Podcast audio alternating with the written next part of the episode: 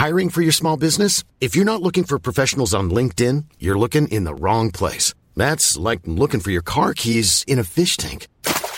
LinkedIn helps you hire professionals you can't find anywhere else, even those who aren't actively searching for a new job but might be open to the perfect role. In a given month, over 70% of LinkedIn users don't even visit other leading job sites. So start looking in the right place. With LinkedIn, you can hire professionals like a professional. Post your free job on linkedin.com slash people today.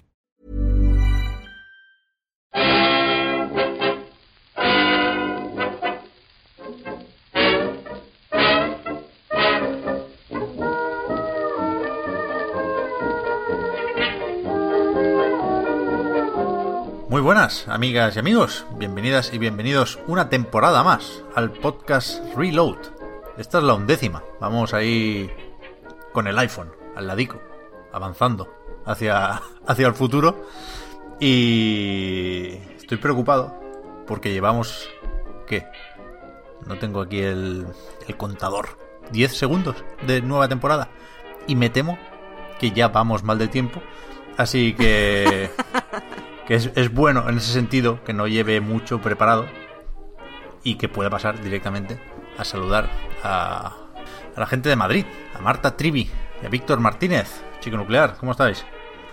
Estupendamente, estoy hasta nerviosa, es como cuando volví al cole de, de niña con esto de la undécima temporada. Ya, que es la tercera temporada que estoy ya, Pep. Ya, ya, yo estoy nervioso también, ¿eh?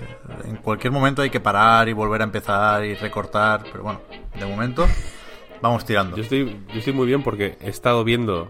eh, ha estado bien empezar una semana más tarde que todo el mundo.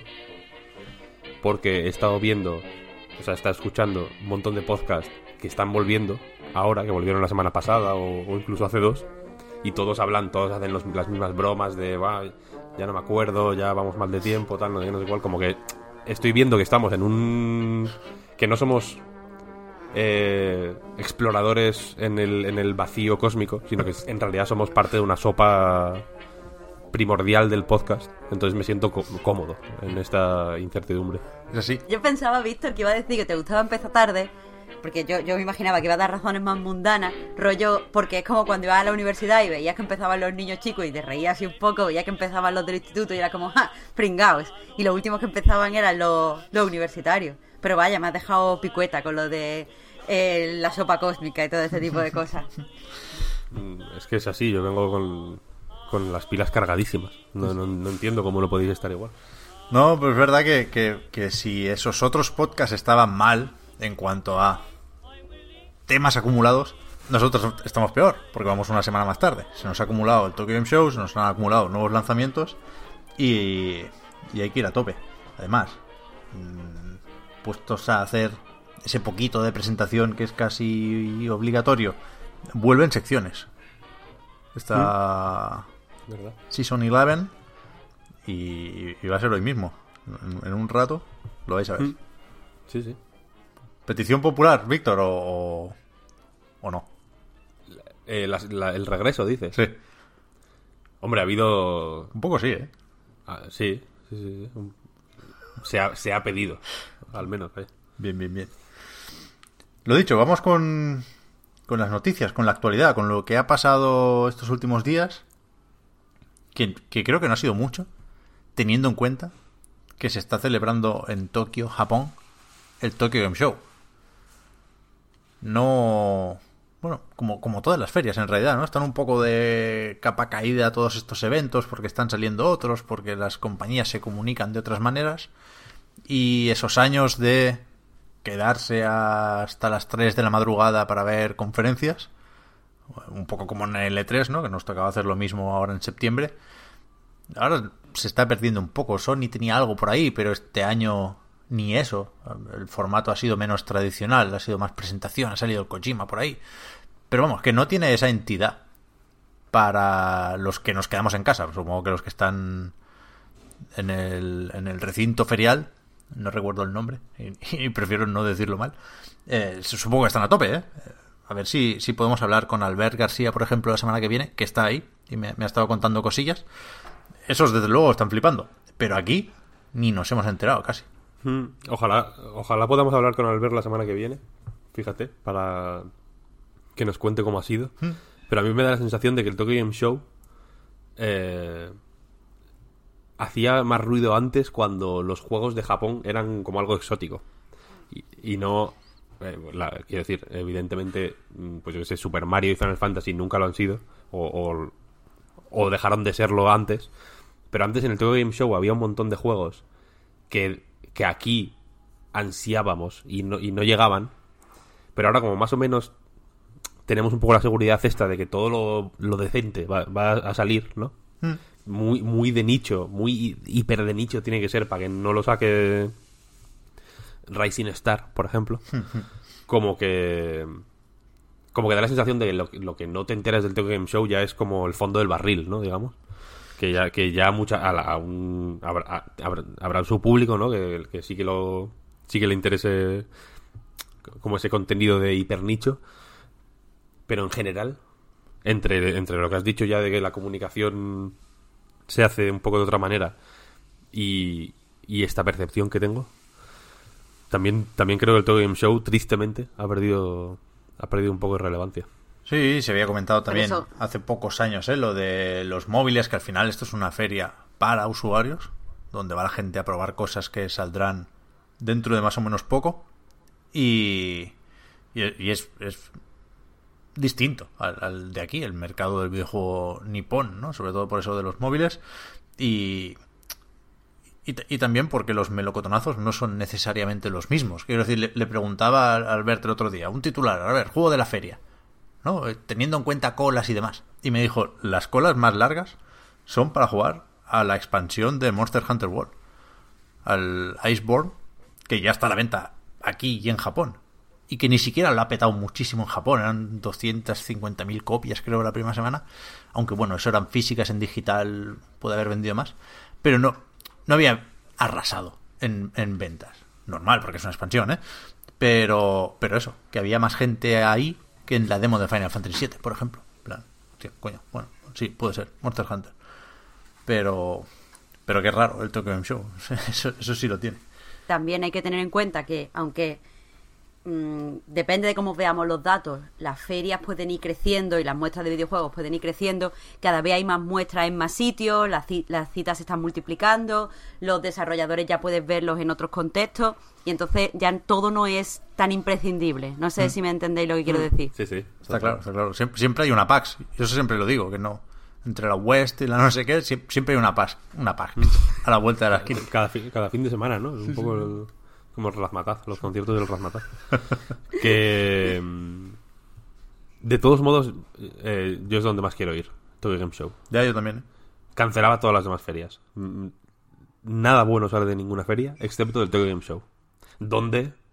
Quiero decir, vamos. va- con, con los datos en la mano, ¿eh? Estoy hablando ahora mismo. Eh, E3, Gamescom, PAX West, PAX East, PAX North, PAX South. To- todas las PAX eh, a nivel de South, brújula. South PAX también. Una serie muy South buena. PAX. Eh, ¿cómo- ¿No había una película que salía Kevin Spacey que se, que se llamaba K-PAX. K-Pax o algo así? Sí, sí, sí. Es- incluso esa feria que ya por escándalos sexuales está cancelada. Todas las ferias. ¿En cuáles donde ha habido una presencia más consistente de Hideo Kojima y su, y su obra? Tokyo Game Show. Tokyo Game Show, la verdad es que sí. O El que a ti- para ti todo lo vende Kojima. O sea, es como el elemento decisivo. Si de repente Kojima se le fuera la pinza y solo quisiera estar en la West, tú serías como el, el férreo fan. si Kojima se le va la olla y solo quiere presentar sus juegos en el salón del manga de Tudela, yo te digo que el salón del manga de Tudela, eh, punto clave del videojuego mundial. Eso está claro. Y esto no lo digo yo, esto lo dicen, lo digo, todo esto es, todo esto es, os estoy trasladando datos fríos, ciencia, es esto. Hombre, podemos empezar por ahí, puestos a, a repasar títulos y nombres propios, porque el que no haya estado muy atento, el que haya estado pasando rápido, deslizando el Twitter, habrá visto el, el, en la moto, y pensará que hace el Cyberpunk, incluso, ¿no? Está el tío liadísimo con, con el Death Stranding y con el Cyberpunk, pero no. Eh, Death Stranding se ha mostrado bastante, por lo visto, en el Tokyo Game Show, de una forma un poco incómoda, porque no me gusta esto de tener que enseñar cómo se juega, que lo, han vendido así de una forma tan explícita.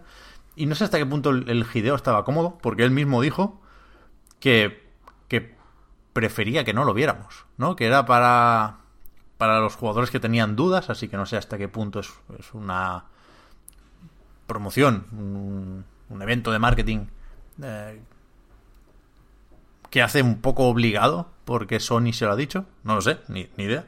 Pero la cuestión es que yo no he visto el gameplay este famoso de 50 minutos de Hideo enseñando cómo se juega a Death Stranding, insisto, en, en, en una acción dirigida a los indecisos. De hecho, yo, o sea, lo he comentado muchas veces en el podcast, creo que lo comenté incluso en la final, sea, en el podcast este final de cierre de temporada, de la temporada pasada. Yo soy de estas personas que tienen dudas con el Death Stranding, no, no porque no me fíe de Kojima o porque no me guste Kojima o su obra o lo que sea, sino porque en la forma en la que se estaba vendiendo se decían tantas cosas que a mí me parecían irreconciliables que eh, me sonaba toda mentira.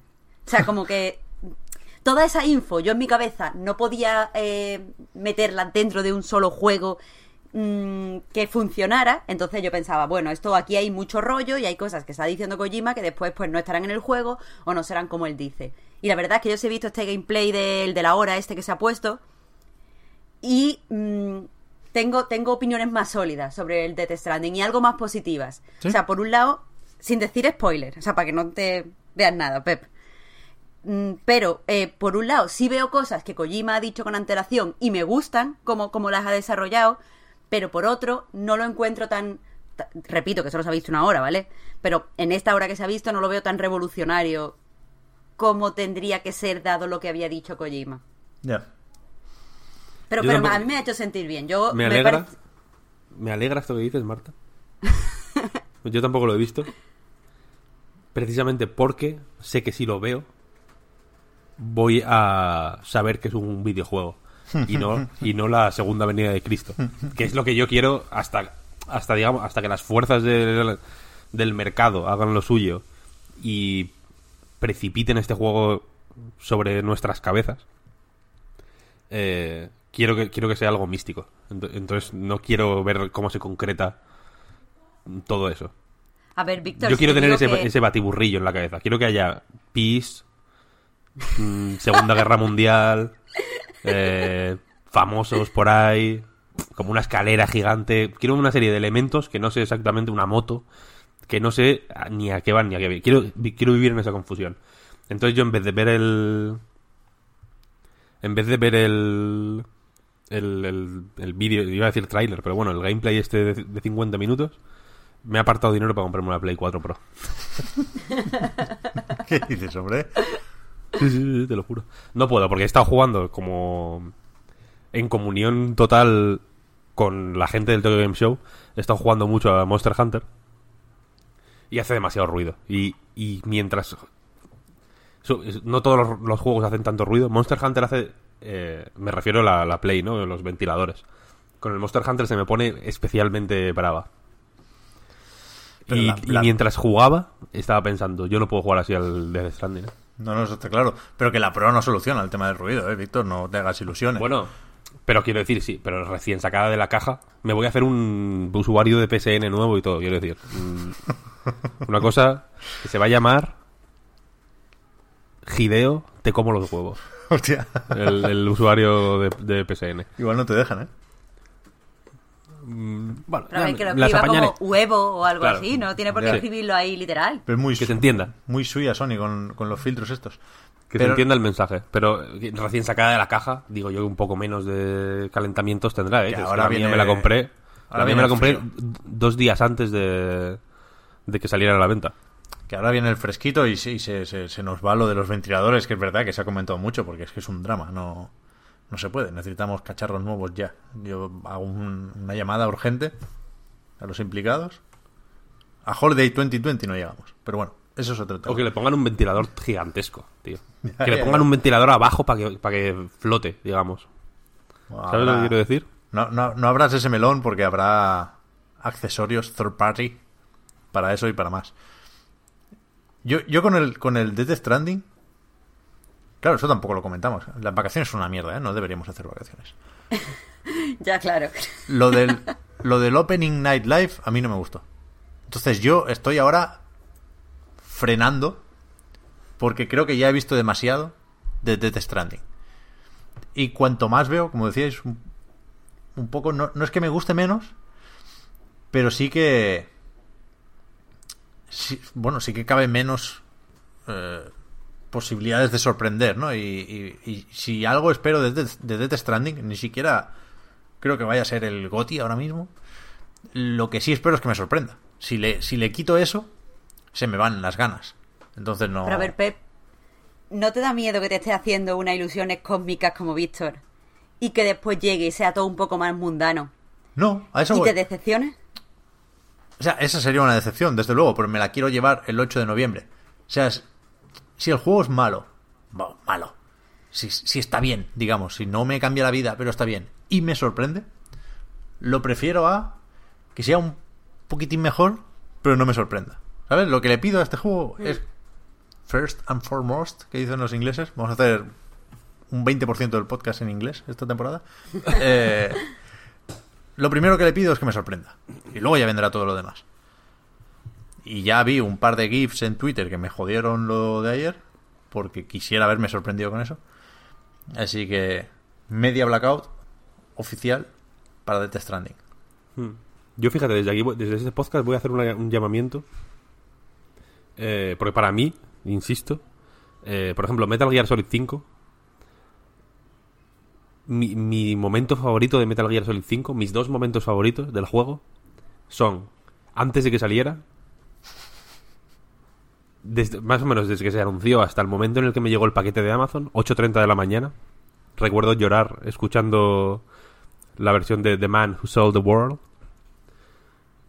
hasta que hasta que lo terminé y me metí a Reddit. Y luego mi segundo momento favorito es Reddit.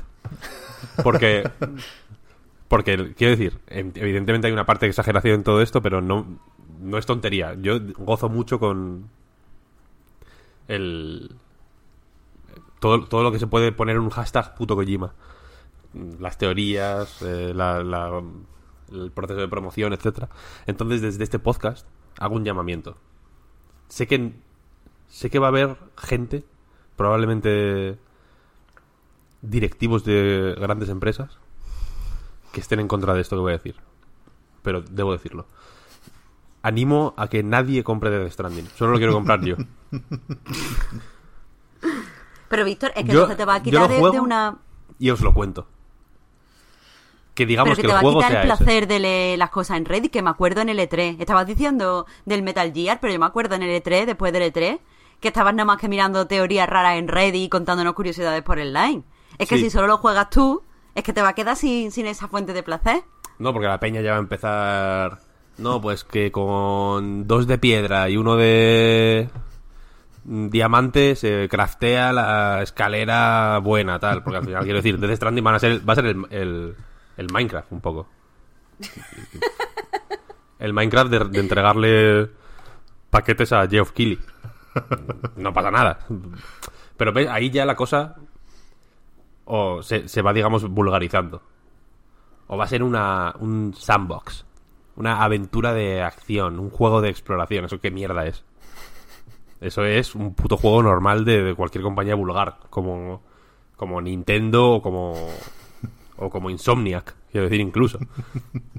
Yo lo que quiero es, de, alguna manera, eh, predicar eh, la palabra de Kojima. Quiero decir, las teorías en Reddit van a ser mucho más disparatadas si ocurre eso. Es más, aun consciente de esto, me sacrifico y me comprometo a no comprarlo si solo se pone a la venta una copia. Que sea un poco como Charlie en la fábrica de chocolate. ¿Sabéis lo que quiero decir? Hay una copia. Nadie sabe dónde. Eh, puede estar en la FNAC, puede estar en el game, puede estar en en una tienda de la India, quiero decir, nadie lo sabe. Entonces, pues que, que una persona lo juegue y que nos, y que nos cuente cómo es. Yo es, es lo único que quiero. Eso, eso sí sería revolucionario, Kojima, apunta. Para este igual ya no, pero para el siguiente. Un plan ambicioso aquí, ¿eh? Es arriesgado, es verdad. Además suena un poquito a estafa, que no lo quiero decir, pero se supone que los demás compran una carátula vacía y le toca como Charlie la fábrica No. de chocolate. No, no, no, no, tú vas al, a la FNAC y le dices, oye, el Death Stranding, no, no, es que no tenemos. Es que solo han distribuido una copia. Por el, por el, quiero decir, 60 euros, ¿eh? Tampoco que, que no cueste un millón de euros. Joder, Víctor. Digo, es un juego, pues bueno, una cantidad de ingresos limitada. Entonces alrededor se tiene que formar una serie de congresos y de charlas y de eventos donde digamos que esa persona, que insisto que puede ser, puede ser un puto Hare Krishna que vive en el Tíbet. Que, que por casualidad lo pusieron en, en- en una tienda cerca de su casa. Eh, y que haga charlas pues para explicarnos cómo va la cosa. O sea, como, como buen artista, que Kojima gane dinero en los conciertos. Efectiva- efectivamente, no vendiendo discos. No con la eso- venta de discos. Eso ya no lo hace nadie, tío. Está bien. Ese, ese ha sido el paso de The Stranding por el Tokyo Game Show. Y, Literalmente ese ha sido, vaya. y ha habido más cosillas. Yo, yo- yo creo que lo más comentado quizás ha podido ser el tráiler de Final Fantasy VII, ¿o qué? Sí, tampoco lo he visto. ¿Cómo no vas a haberlo visto? Te lo prometo por Dios. Pues la hostia, ¿eh? Sí, he leído en Reddit también comentarios. No me... demasiado. Demasiado. Ya Midgar me estás, me está estomagando. Pero, pero ¿cómo te vas a leer comentarios en Reddit de esto, tío? Si dura un minuto y medio o dos el tráiler, póntelo. Pero hay mil... O sea, es, un, es denso, ¿eh? De contenido, quiero decir. Sí, sí. Hay unas pajas mentales ahí fuertes. Un ritmo brutal, el del tráiler. Pues yo quería hablarlo contigo, Víctor, que sé que tienes fresco el juego. Yo no tengo la idea de Final Fantasy VII, de haberlo jugado en su momento, sobre todo en casas de amigos. Y, y- y- y conozco el, el mito, la leyenda, ¿no? Pero no, no recordaba a Reno, por ejemplo. Creo que se llama el del pelo rojo. Y, aún así, el tráiler me parece increíble. Voy a repetir cosas que he dicho en otros sitios. En el directo de ayer del Astral Chain me preguntaron por esto, pero es que todavía me cuesta creer que vaya a funcionar este juego en una PlayStation 4. Pro o no pro, ¿eh? me, me da igual. Me parece demasiado bueno para ser verdad, a pesar de que hay gente que lo ha jugado y que no debería haber trampa ni cartón. Pero, pero es la hostia. Me, parece increíble. Y creo que este tráiler sirve para, a pesar de que nos sigue pareciendo mal, porque la otra opción es indiscutiblemente mejor, lo de sacarlo por parte, ya veremos cuántas, ya veremos cuándo. Creo que este tráiler sirve para ver que se puede hacer un juego entero en Midgar. Quiero decir, si no sabes esto de lo episódico, entre comillas, esto cuela como un tráiler de juego normal, grande, tocho. Sea, es que hay mil, mil, mil movidas en el tráiler. Y todas parecen importantes. Me parece increíble. Muchísimas ganas de esto. ¿Cuándo salía? En marzo, no recuerdo el día, pero marzo de 2020. Qué agobio, tú. Es que queda Muchos poco, ¿eh? juegos, ¿eh? Muchos juegos. Sí, sí, joder. Solo hoy tengo aquí cinco apuntados. En marzo vamos a estar con el puto Animal Crossing ya. No, yo no... Ni Final Fantasy ni hostias. No, pero quiero, quiero decir que... Joder, que hay muchos, ¿eh? Ya, Yo estoy ya, ahora sí. mirando la... Estoy mirando el, el- La sección, todos los programas de Switch. Y es ridículo. Ridículo, sinceramente. O sea, de... Solo de... Mm, desde el, desde mediados de agosto hasta ahora tengo 1, 2, 3, 4, 5, 6, 7, 8, 9, 10, 11, 12, 13, 14 juegos. Lanzamientos, quiero decir. Luego tengo otros en plan el Tetris 99 o el Super Meat Boy, así que he estado jugando en agosto. O el Smash, vaya. O el Mario Kart. Pero eh, demencial, ¿no? Hay demasiados juegos. Y Sí, esto en sí, la sí. Switch, nada más. Claro, claro. Y encima los de Super Nintendo. Y los de Super Nintendo, cállate. No, no me gusta dejar la- lo de las fechas en el aire y lo he buscado. Final Fantasy VII es el 3 de marzo, con lo cual hay tiempo antes de que llegue Animal Crossing el 20. Una, esa, esa maratón buena, ¿no? Claro. No sé, poca broma, ¿eh? Con el Final Fantasy VII. ¿Tú has visto, Marta, el tráiler? Yo sí, me ha parecido bestial. Es, es el, Me ha parecido impresionante. el anti-Kingdom Hearts 3. Totalmente, totalmente. Pero por lo que tú dices, porque se ve que está todo el rato con emoción, todo el rato pasando cosas, súper chulo, no sé. Yo también estoy a tope, ¿eh? Sí, sí, sí, sí. A ver, por desgracia la, la demo era la misma que en el E3. O sea, era todavía el tanque escorpión. Que, que igual no, no, no encaja, ¿no? Que solo se haya enseñado esto cuando en no tantos meses tienes que haber terminado todo lo demás. Pero bueno, yo creo que lo que pide el cuerpo aquí es confiar en Square Enix, ¿eh? Porque es que lo, lo están bordando todo. Cada nuevo diseño es increíble. Eso, cuando aparecen las invocaciones, por ejemplo, que es un segundito, pero ves a Ifrit ahí y dices, hostia, el Ifrit. tío". Aquí lo ideal es que no enseñen mucho, en realidad, ¿no? O sea, que, que se recreen en lo que ya conocemos, digamos. Pero como todo el juego va a ser nuevo, por así decirlo, Sí. se lo dejen un poco de sorpresilla, digo yo. Hay alguna cosilla, hay un personaje que no tenemos fichado, que se, se ve que es nuevo, vaya, con lo cual por ahí van a poder alargar un personaje, quiero decir, un, un enemigo, ¿eh? No, no del grupito, no de avalancha. Así que ahí, eh, pues eso, tiene que estar ready realmente calentito, sí que es verdad. Sí, sí. Goofy es el nuevo personaje, ¿te imaginas? No es mala idea, ¿eh? Eso de mezclar el universo de Square Enix con, con, con el mundo Disney. Sí, ahora que, quiero decir, pueden meter a Boba Fett. Yo qué sé, ¿no? Un poco de todo. Está guay, tío. ¿Qué más? ¿Qué más? Es que no... Los titulares son los que habéis visto en todos sitios ya, supongo, a estas alturas. El Nio 2 para principios de 2020. La nota de prensa que me llegó ayer creo que era de Sony, con lo cual entiendo que en Occidente van a repetir la jugada del primer Nio de distribuirlo Sony, con lo cual eh, parece que se va a quedar como exclusiva temporal otra vez. Dragon Ball Z Kakarot tiene fecha también, 17 de enero. ¿no? Sí, sí, sí. Siempre meten ahí los Dragon Balls al principio de año. Sigue sin convencerme. Bueno, a ver, voy a repetir. No me gusta tantísimo como debería gustarme, porque lo de Dragon Ball de CyberConnect llevamos pidiéndolo algunos muchos años.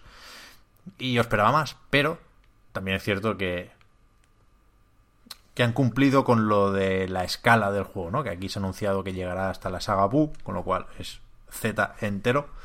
Y en ese sentido cabe esperar también un juego largo, un juego con, con muchas cosillas. Veremos. La edición para coleccionistas, poca broma. No vamos a dar detalles porque es muy cara y, y luego lo pasamos mal. Pero, pero bien, bien.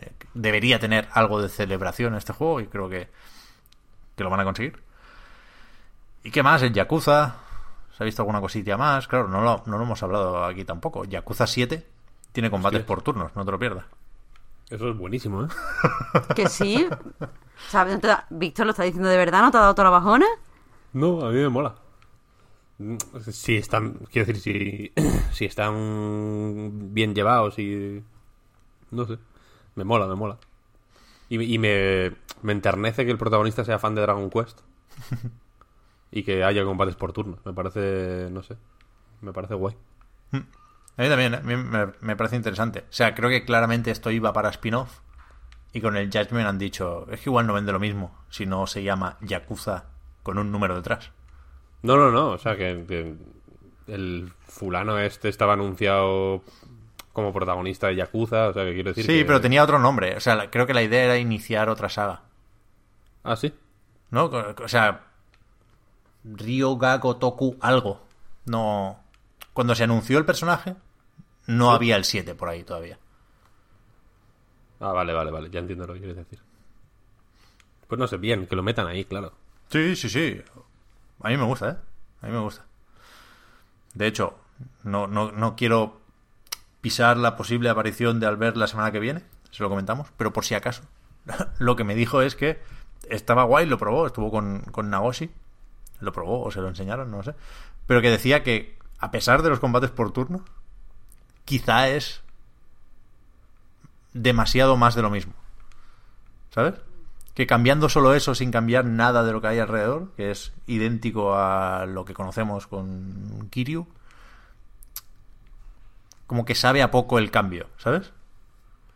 Mm, Ya. Que, es, A que, ver, es- no sé. que suena raro, ¿eh? A mí me sorprendió cuando me lo dijo. Pero si lo piensas, creo que se puede llegar a entender. Y que en cualquier lo- caso habrá que verlo, ¿eh? Es que. Joder. Mm, Yo recuerdo con lo que más me sorprendió de Yakuza. la- al principio, los primeros Yakuza que jugué así en serio.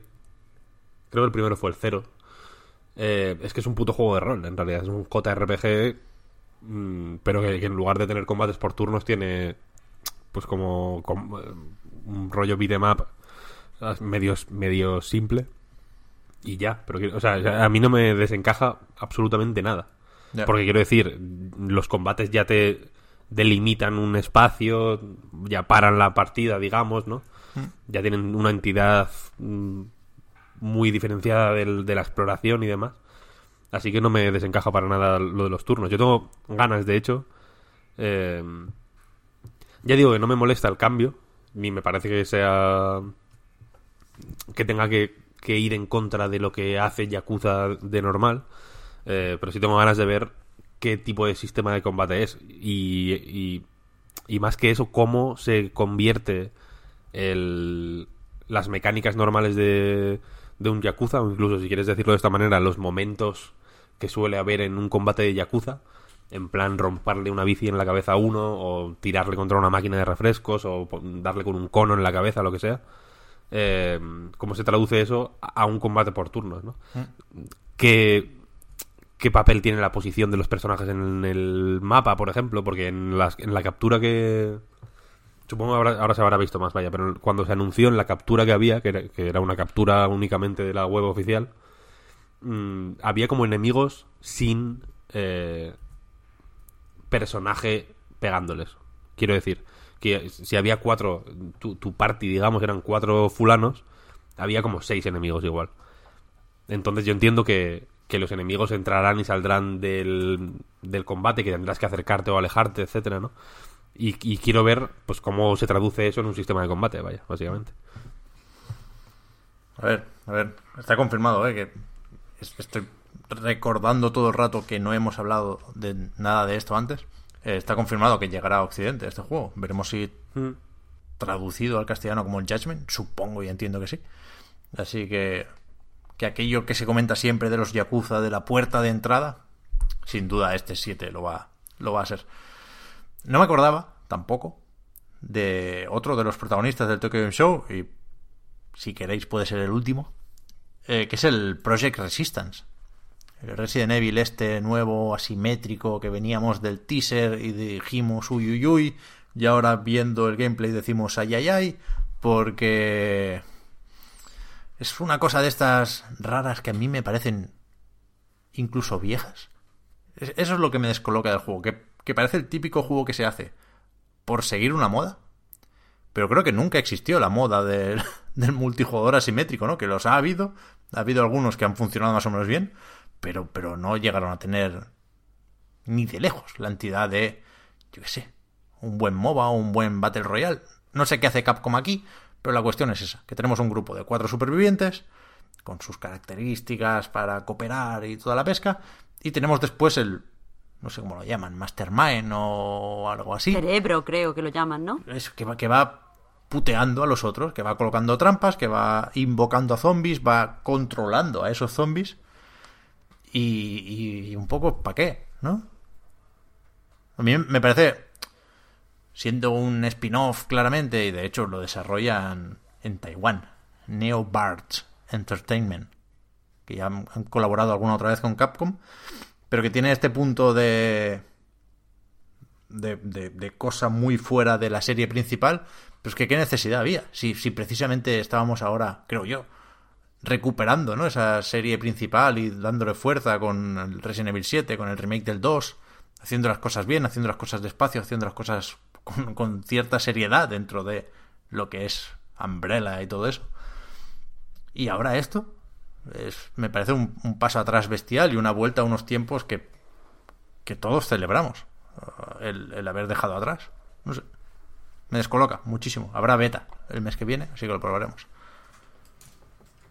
¿Lo probaremos? Sí, yo creo que sí. Bueno, no lo sé, porque creo que es cerrada, hay que apuntarse. Hay alguna cosa por ahí que no, que no garantiza código. Pero. Pero no sé, supongo que estamos todos igual, ¿no? Aquí, que no. Que, que cuesta tenerle ganas a esto. Es que como fan de la saga, ¿no? Se puede. Se, ha hablado de. Hostia, es que es. Es una delicia para los fans controlar a Mr. X. Lo es. O sea, no. No quieren los fans controlar a Mr. X. Quieren huir de él. Y, y, desde luego no quieren controlarlo a través de unos guantes de realidad virtual extraña. No, no es serio, no es importante, no, no cuenta. No es canon, no, no es nada, tío. No, una payasada, parece, con, con perdón. Sí, no hay nada que apuntar ahí. A mí no me interesa. Es que, es que, o sea, yo pensaba que no era, que era porque no era mi tipo de juego, pero qué pereza da simplemente verlo visualmente. O sea, quiero decir, eh, es feo, eh, eh, tiene una interfaz fea con el tiempo. O sea, no sé si habéis visto, ¿habéis visto los vídeos? Sí, sí. Que han salido con, lo, con el tiempo ahí, eh, no sé, mal, como en el centro de la pantalla, mal diseñado, que parece, yo que sé, un... Un free to play, es que un free to play. Sí, totalmente, no, me da, me da pereza. Y después la excusita de, del lore que te dan, o sea, no me acuerdo exactamente, pero era algo así como que se tienen que recoger datos de tu de eso de lucha y por eso te van a poner como unas trampas y es como uff, es que se ve todo tan barato, o sea, parece un concurso de la tele, es lo que me cuando lo vi me pareció. sea, porque todo se ve así como barato, como cualquier, bueno, no importa, si al final es para jugar, cualquier excusa, pues venga, que van a sacar datos de tu combate. Vamos, que cualquier cosa es válida. Me da pereza. Sí, sí. Que no es mi tipo de juego tampoco, pero me da pereza. A ver, que puede sorprender, ¿eh? pero si sorprende yo creo que será por las cosas ajenas a Resident Evil. En plan, las mecánicas de colocar trampas y... El, ¿No? Esas cosas que, que podrían haber estado ahí en Fable Legends, por ejemplo, que quería hacer una cosa similar antes de que lo cancelaran. No sé, raro, raro, raro. ¿Vamos con los juegos o qué? Vamos. Yo creo que sí, ¿no? Que fíjate, ¿eh? Voy a, voy a decir, para que se sepa el, cuál es la intención por lo menos. Tengo apuntado. Astral Chain. Control. Gears 5. Man of Medan y Telling Lies. Que de todo, ¿eh? ¿Por Tira dónde de juegos, empezamos? ¿eh? Tira de juegos. Yo tengo más, ¿eh? Aún. Ya, ya, me imagino, me imagino, me imagino. Yo he jugado el Link's Awakening y de todo. Uh, pero esto es preview. Es preview, es preview. Review la semana que viene. He jugado Luigi's Mansion 3. Es verdad. Hostia. Viene del futuro. No sé por dónde empezar. Vosotros diréis. He jugado al Catherine. Y he jugado al Monster Hunter, ya te lo dije antes. Y he jugado al R- No he Remnant. visto el cascodas. Que, eh, que es que hay mucho, es verdad. que- o sea que lo comentaba el otro día, no sé dónde, que, que yo recuerdo con mucho cariño, y tú, Pep, lo viste también, de hecho, eh, los años en los que había momentos de descanso. Sí, Que sí. decías, vale, es que no hay lanzamientos. Hay que aprovechar para eh, analizar juegos que se nos hayan quedado en el tintero. Es que no se puede ya. Los juegos mueren. Es una. Antes era como un. Una cuestión organizativa. Y en ese sentido. eh, recomendar Wilmot's Warehouse, otro juego que he jugado, increíble, de lo mejor del año, lo digo sin ningún tipo de ironía. Eh, era una cuestión de organizarse, ¿no? De priorizar. Eh, pues este juego es más importante que este, o este juego me va a dar más visitas que este, ¿no? Y, y el siguiente, pues esta semana analizo el Call of Duty y la semana que viene, eh, pues este otro juego que igual eh, es doble A, ¿no? Y es, tiene menos importancia eh, o, o- o- o tiene menos, menos atractivo para el público, ¿no? Pero es que ahora mismo es un picadero de carne esto. Si, en- si no hablas de un juego un día, al día siguiente ya ha habido 150 despidos en el estudio y al día, y al- y al día siguiente ha bajado la bolsa. Cinco puntos, tío, ¿qué está pasando aquí? Es verdad, ¿eh? Porque no, porque no. ¿No? El de. Yo, yo qué sé, de Surge 2. Que no ha salido todavía, por cierto. eh, se te olvida analizarlo, ¿no? Y dices que no llego, que tengo otra cosa para el mismo día. Al día siguiente, en, en, en algún país hay una crisis financiera. Esto es así. Es terrible. Y el de Surge 2 ya ni te acuerdas, claro, porque el mundo está en llamas. A mí me da esa sensación un poco, ¿no? De, de angustia. Antes, antes era mucho más relajado. Fíjate, mientras decías esto, me han entrado ganas de jugar al The Surge 2. Va a estar bien ese. Ah, vale, vale, pues lo juegas tú. Lo analizo yo. Eh, no sé, iba a decir algo y no lo recuerdo. Ah, sí, que, que a todo esto eh, el límite lo ponemos en la semana pasada, digamos. Esta semana hemos estado jugando a Blasphemous, pero no lo hemos terminado, con lo cual se va a la que viene.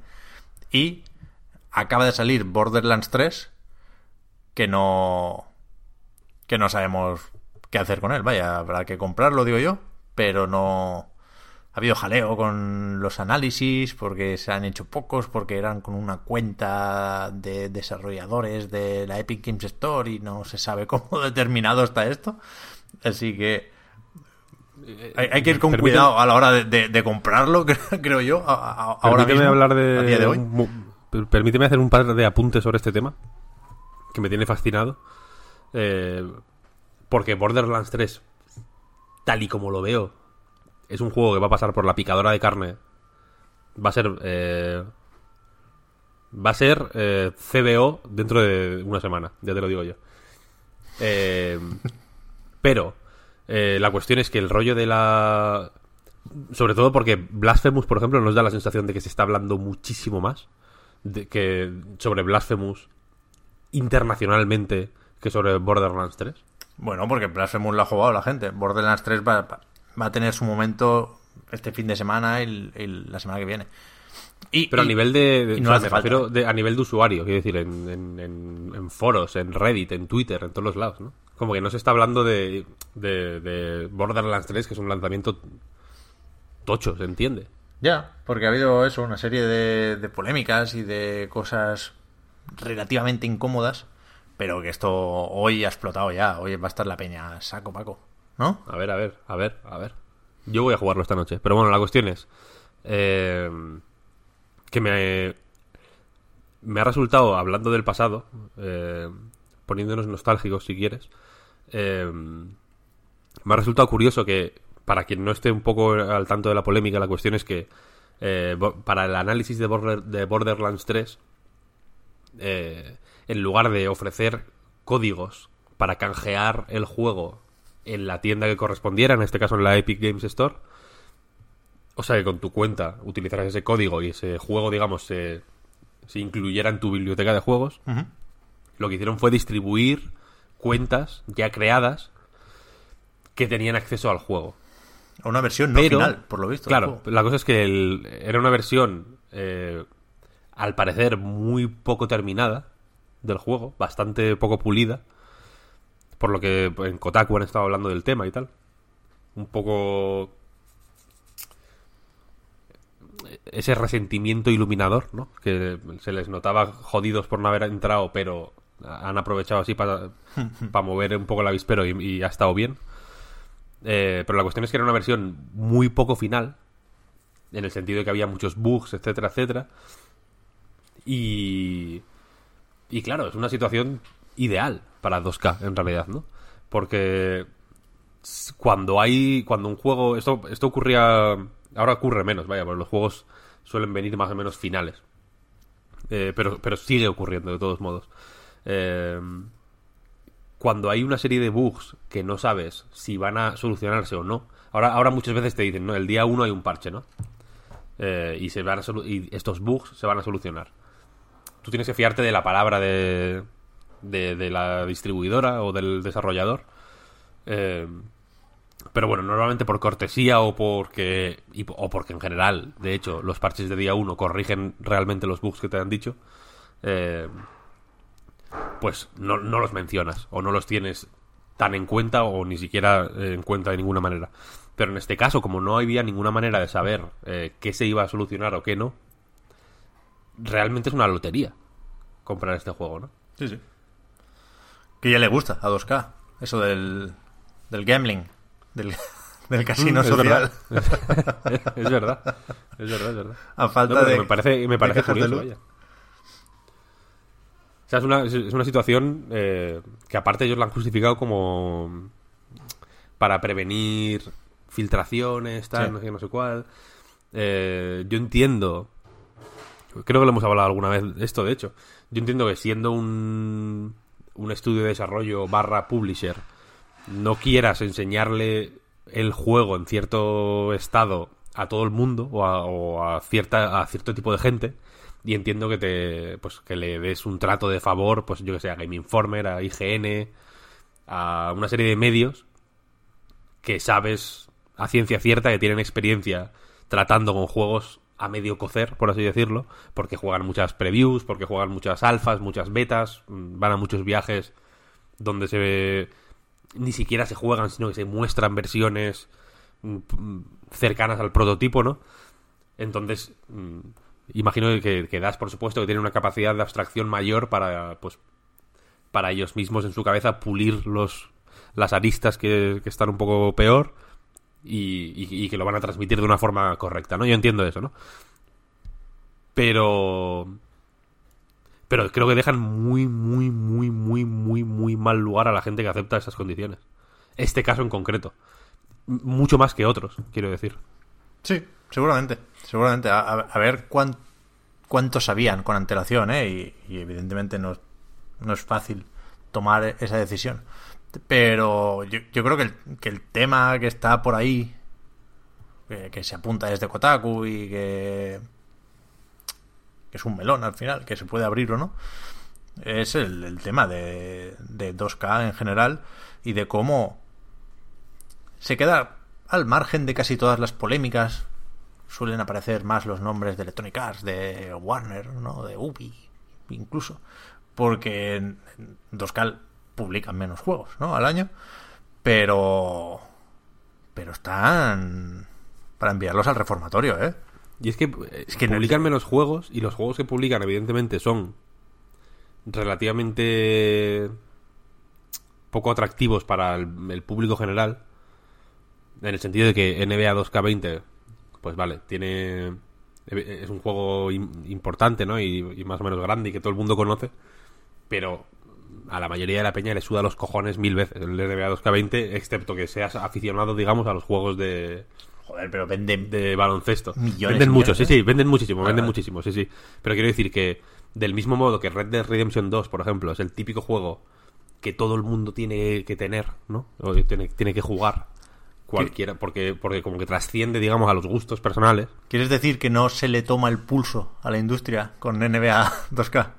Efectivamente, NBA 2K20 no se le- no- es, es, pues un... De hecho, no, quiero decir que eh, la posición del- de, 2K y de Electronic Arts yo creo que, que quiere un poco eh, pues meterse en ese nicho en ese en- que- es nicho suena como a algo subterráneo prácticamente pero que en realidad es una torre de marfil eh, de cojones vaya. Eh, en el sentido de que quieren hacer creer que no se le toma el pulso a nada con esos juegos.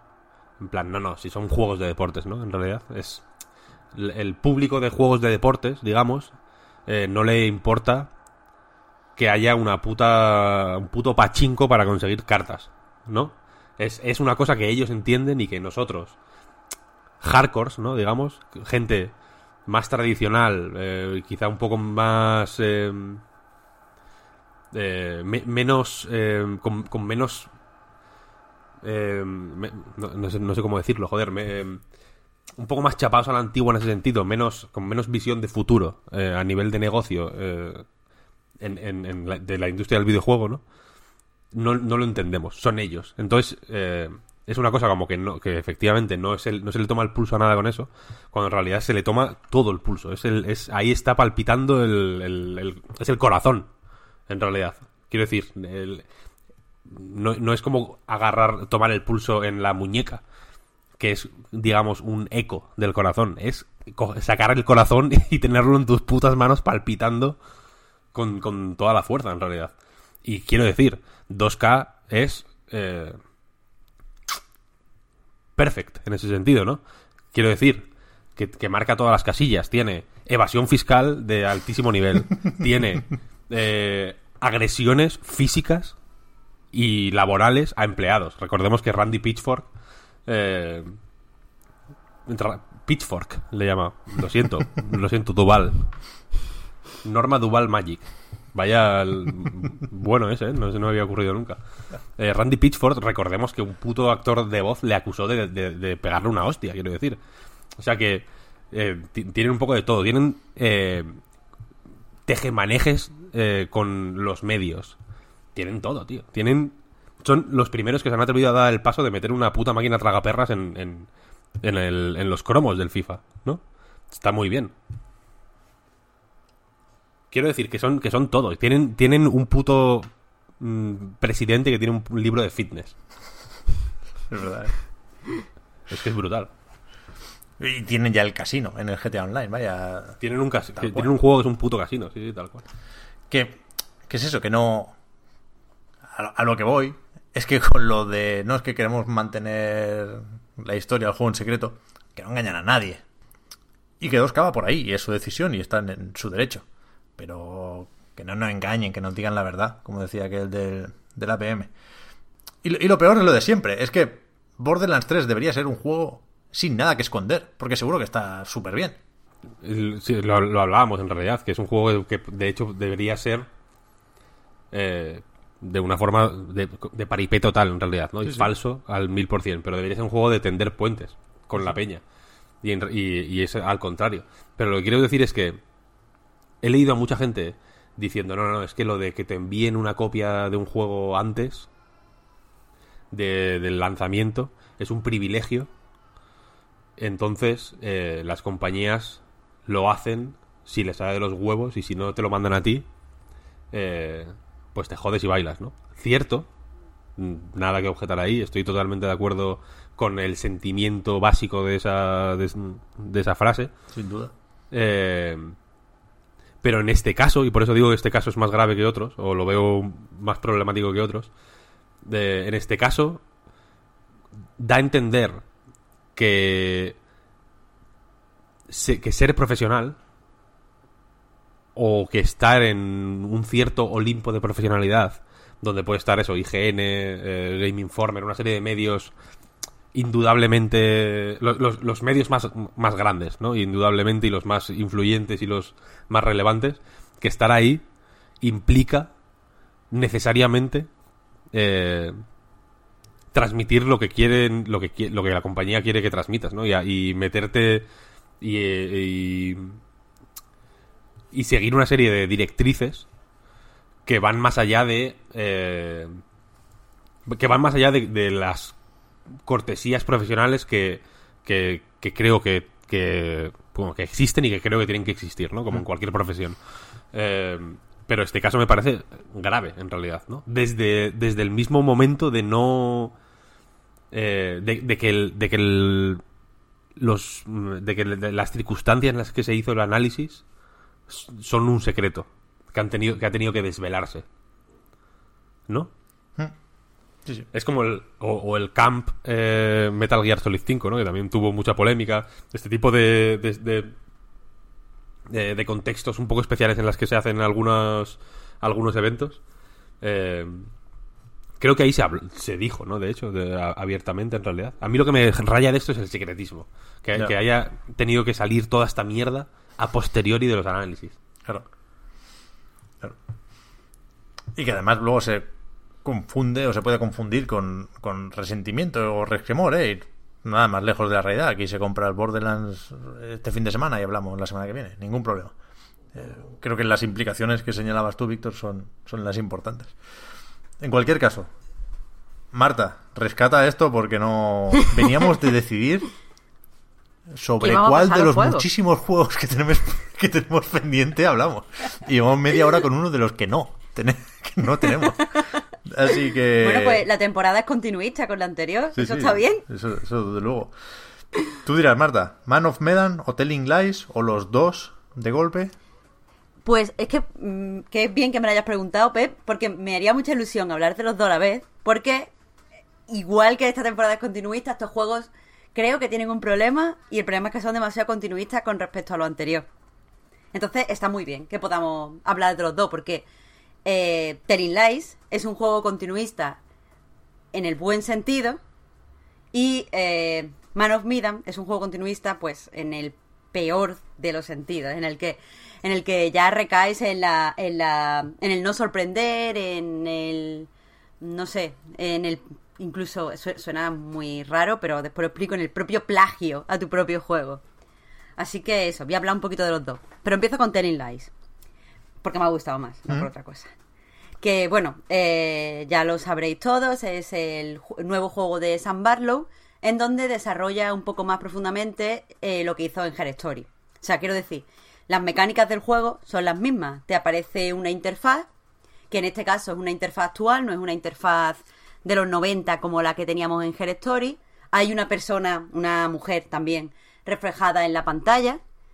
Y eh, tú, en el papel de, esa mujer, vas haciendo una serie de, de búsquedas en un programa que, funciona como database de un montón de vídeos. En este caso, eh, según la descripción del juego, no es que tardes en jugar en el juego ese tiempo. Seis horas de vídeo que a partir de palabras clave pues puedes ir descubriendo. Es literalmente el mismo juego que el Her Story. Además, también te aparece cinco resultados en la búsqueda. También te, yo qué sé, también puedes tocar un poco la interfaz para descubrir secretitos, o sea, puedes descubrir, por ejemplo, qué es el programa que estás usando, quién lo ha desarrollado, si te pones a leer, que no es necesario para entender la historia, pero para quien le gusten los secretos. Hay un solitario, ¿no? Hay un solitario, de hecho, si juegas al solitario y terminas la partida, encuentras un detalle, no, no de la historia, un, como una curiosidad, un guiñito, que te desbloquea un logro. Oh. Hmm. O sea, es, una chorradita. Están esas chorraditas y después está la historia que en la que juegas eh, haciendo las búsquedas estas. Eh, ¿En qué sentido este juego, si parece tan idéntico, es más ambicioso que Her Story? En que, eh, mientras que en Her Story toda, o sea, veíamos a, a, una mujer siendo interrogada por la policía y directamente ya sabíamos qué había que hacer, o sea, qué es lo que teníamos que investigar, si esta mujer era culpable o inocente, se lo ponía en la descripción del juego. Eh, además, siempre tenías el mismo escenario, que era la comisaría. Y, bueno, pues lo que te ayudaba era la ropa de la mujer o ciertos elementos en su físico y tal, a, ir investigando. Aquí tenemos eh, cuatro personajes diferentes, un hombre y tres mujeres, y muchas localizaciones. El paso del tiempo es brutal, porque en Her Story sí intuíamos que el paso del tiempo era algo breve, porque no había pues muchos cambios físicos en la mujer. Pero eh, aquí hay cambios físicos, hay cambios de localizaciones, pasa el tiempo, vemos vídeos hechos en una fecha y después la misma fecha al año siguiente. Todo es mucho más, más grande. Y la historia pues tiene muchísimos más implicados y mm, para empezar no sabemos cuando empezamos qué estamos buscando. La búsqueda que nos sugiere para empezar, o sea, la que escribe directamente el personaje cuando abre el ordenador y se siente y tal, es amor. Entonces, a partir de ahí, pues tenemos que ir viendo vídeos, seleccionando en esos vídeos las palabras clave, buscando más vídeos. Y es que eso, de la, historia no puedo hablar. Hay, o sea, cada, cada personaje tiene pues un poquito de la historia que se, se, entrelazan entre ellas, pero no puedo decir nada, simplemente puedo decir que, bueno, que está muy interesante y que, que, se que mantiene muy, muy bien el realismo, una historia muy cercana, que además está basada en varios casos reales, a mí me, flipa. Y eh, lo único que le veo como defecto es que eh, tenéis fresco más o menos Story, Pep, Víctor. Yo sí. Hmm. Bueno, pues eso, en Story no sé si recordáis que la tía como que lanzaba monólogos. O sea, tú no escuchabas la pregunta de la poli, pero lo que veías era siempre como un monólogo de la tía hablando. Pues hmm. aquí no. Porque para mantener la realidad lo que ha hecho Sam Barlow es que eh, los vídeos parecen como videollamadas, rollo en Skype o en FaceTime o en cualquiera de estos programas. Entonces, lo mismo te encuentras un vídeo que es una persona hablando sin parar durante dos minutos, que te encuentras otro vídeo que sería como la respuesta a ese, el interlocutor de esa persona, que está simplemente mirando a cámara y diciendo, sí, cambiándose así de lado. Vale, y esos vídeos esos vídeos son aburridos. Hay una forma de acelerarlos, pero claro, quieres verlo todo por si hay algún detalle, por si no sé qué.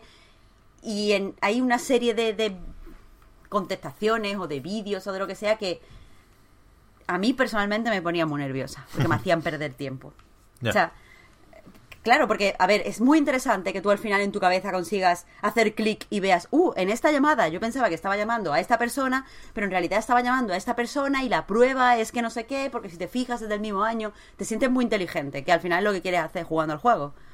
Pero da un montón de pereza tragarte. O sea, hay un vídeo, y esto, o sea, sin spoiler, pero no es mentira, de siete minutos donde un personaje está contando una cosa muy, muy, muy, muy, muy, muy, muy, muy, muy importante. Lo más, casi el vídeo de los más importantes que te va a encontrar. Pero existe el vídeo de, de- del interlocutor o la interlocutora de esta persona, que eh, es un personaje durante siete minutos, así con cara extrañado en la pantalla. Y es rarísimo. Es rarísimo. Yo intentando buscar pistas en ese vídeo. Bueno, ¿será la ropa? ¿Será el fondo? Mm, ¿Será...? Pero no, es simplemente que es que un vídeo de contestación. Eh, entonces, pues sí, se disfruta mucho Telling Lies. A quien le haya gustado Her Story le va a gustar porque la historia es mucho mejor. Her Story, al fin y al cabo, la historia, y siento decirlo así, pero era un poco mierda. O sea, había como un girito y ese girito era un poco como, ah, bueno, vale, pues ya esto lo explica todo. Aquí hay una historia que, que, que es muchísimo mejor y está mejor escrita y está mejor desarrollada. Lo que pasa es que por un lado no te sorprenden tanto las mecánicas Claro. y por otro lado, eh, pues em, hay, hay mucho vídeo que es, es que no quiero decir morralla, pero que simplemente te lo ponen porque es la contestación a otro vídeo, pero no te aporta nada y tú pierdes 4, 5, 6 minutos viéndolo. Y de verdad que se nota, o sea, parece que, como lo estoy contando, parece que no, pero de verdad se nota la bajona cuando llegan esos vídeos. Por otro lado, una cosa que está guay es que cuando Her Story vi mucha gente como que no se enteraba bien del final. O sea, te salía, se desbloqueaba como una especie de final donde te salía un, chat y te preguntaban cosas, pero mucha gente eh, no había entendido si lo tenía todo, si había sacado todas las partes de la historia, si no sé qué, no sé cuánto. Y aquí Barlow lo soluciona muy bien. O sea, hay como un final final, que es el final que se mantiene siempre, es el final de la historia, y después hay una... mm, un informe que te cuenta más o menos las cosas que has descubierto para que tú lo tengas más claro todo y si lo has visto o no lo has visto. Y después tienes un epílogo, que hay cuatro, sí, cuatro epílogos diferentes, que los epílogos no importan, pero sí que el documento este pues te, te deja las cosas un poco más claras para estas personas que no disfrutaron del Her Story porque no, no, no sabían si al final habían llegado con toda la info. Aquí incluso te dicen qué cantidad de vídeos has visto, que eso está bien. Ya. Pues sí que es raro. Yo, o sea, sin. Sin haber preparado muchísimo la llegada del juego, ¿no? Sabía lo, lo básico, lo que había enseñado Anapurna en, en vídeos promocionales. No, no pensé que fuera tan, tan, tan similar a Her Story, ¿no? Yo, puestos a, a pensar en lo que sería la firma de Sam Barlow, eh, pues, pues creí que sería lo del girito, más que otra cosa, ¿no? Más que las mecánicas, Mm. más que la interfaz. Eh, ¿Tiene sentido hacer el... O sea, contar esta historia a través de búsquedas, Marta? Sí y no. Tiene sentido. eh, en un primer momento, como digo, podéis buscar un poco en, el- en la interfaz y descubrir por qué tenéis esos vídeos así cortados, descubrir por qué se funciona con una palabra. Todo eso está justificado para que tú tengas una sensación como de realismo muy fuerte, que es verdad que la tiene. El problema es que funciona relativamente peor cuando en el final descubres quién es el personaje que tú estás interpretando. O sea, eh, como re- repito, el, la, la mujer que ves reflejada en pantalla. Eso en Her Story estaba mejor. En Her Story tú descubrías quién era la persona de la pantalla y decías, ah, claro, por eso. Aquí dices, pero vamos a ver, si este personaje es este personaje, mm, esto se podía haber hecho de otra manera. Ya. Pero bueno, también te digo que ese personaje está basado también en, una- en un caso real. Y bueno, pues ahí lo llevas, no sé. es que no puedo hablar mucho ya, spoiler. no, no, evidentemente mejor ir con cuidado aquí.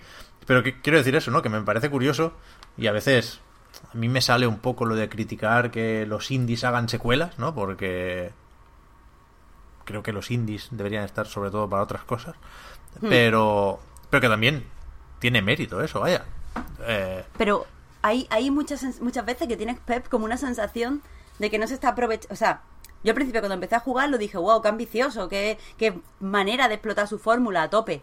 Pero conforme iba jugando se decía, vamos a ver, ¿por qué es tan continuista cuando hay muchas más cosas con las que puedes jugar que ya han jugado otros juegos? Rollo la geolocalización. O no sé si. O, o- o las noticias, cómo se ha informado de tal en tal periódico y que eso te ayude. creo que, que incluso jugando dentro de una interfaz, hay otros juegos que han hecho, mm, que han sacado más partidos de más herramientas y, y esto se lo podía haber cogido también Sam Barlow, la verdad. Ya. Ya, ya. Pero eso, que, que digo que, que me parece. Joder, que tiene cierto mérito, sin haber jugado a Telling Lies, el, el que aproveche, entre comillas, la plantilla de Her Story para, para hacer otro juego, ¿no? Parecía. Parecía que tuviera que, te- que, que romper el molde, y no. Eso está guay también. No, claro, y además es que lo aprovecha para bien, quiero decir, al hacer el juego Claro. más grande. O sea, solo utiliza, en realidad lo único que coge de plantilla es la interfaz y la o sea, el- lo que presenta el juego, el marco del juego y la mecánica. La Como todo lo demás es nuevo, pues no te, no te cansa. Ya. Pero eso no es lo que pasa con Man of Medan, que era por eso lo que quería traer junto, porque aquí o sea, cogen literalmente la plantilla, pero Pep, es que es un poco incluso vergonzoso, porque todo es como uno a uno. Quiero decir, para todo lo que tenías en Until Dawn, hay un equivalente, aunque no tenga sentido, en Man of Medan. Ya.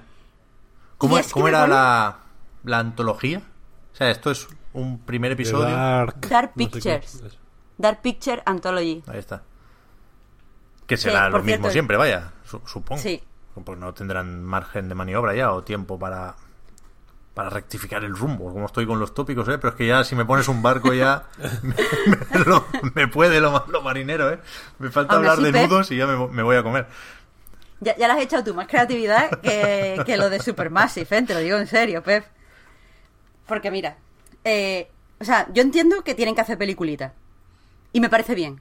Porque yo creo que estos juegos tienen que existir pues para que la gente empiece a jugar videojuegos. Quiero decir que parece, a nosotros nos puede parecer que juega en consola y todo eso a to- todo el mundo, pero en realidad no juega tanta gente y mucha gente no se atreve, mm, yo qué sé, a empezar con el Astral Chain, ¿sabes? Necesitan algo para entrar. Entonces, vale, venga, juegos de peliculitas.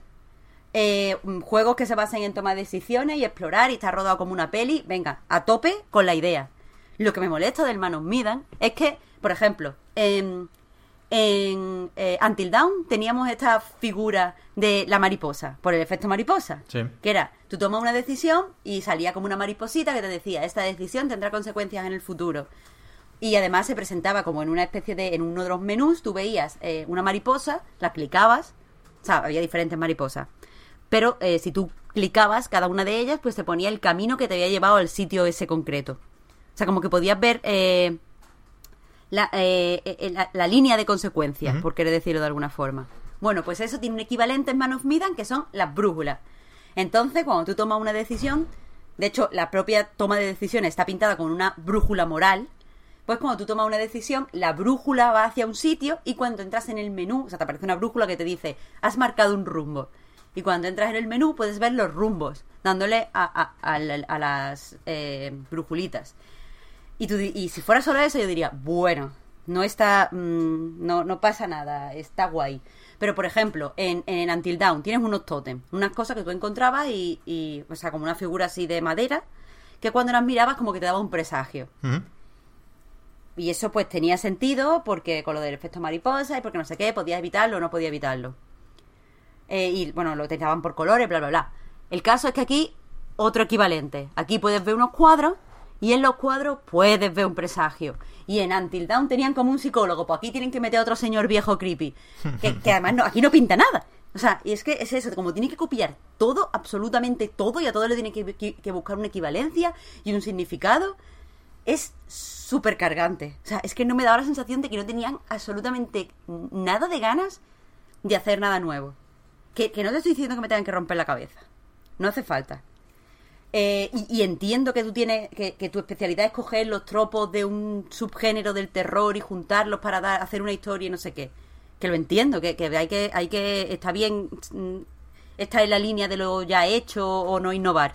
Pero es que tan, tan, tan, tan copia del Until Dawn y encima la historia no funciona porque, claro, es mucha más corta que el Until Claro. pero tienen igualmente que meter todos los tropos del terror este. Seguro ¿Cuánto dura, perdón, Marta? Eh, cuatro horas, cuatro horas y media, dependiendo de. Qué maravilla. Y al final, ver, el, grupito es más o menos Sí. igual, ¿no? La gente que puede morir es más o menos la misma. Sí, a ver, eh, los personajes son menos arquetípicos que los de Until Dawn, porque al fin y al cabo, eh, los slashers sí tienen como los arquetipos estos de adolescentes, que sí, el salido, y el bromista, y el chico bueno. Aquí son menos arquetípicos, pero vaya, esos son personajes el que supuestamente con decisiones tú le sacas la personalidad, pero en realidad no. En realidad eso no es verdad.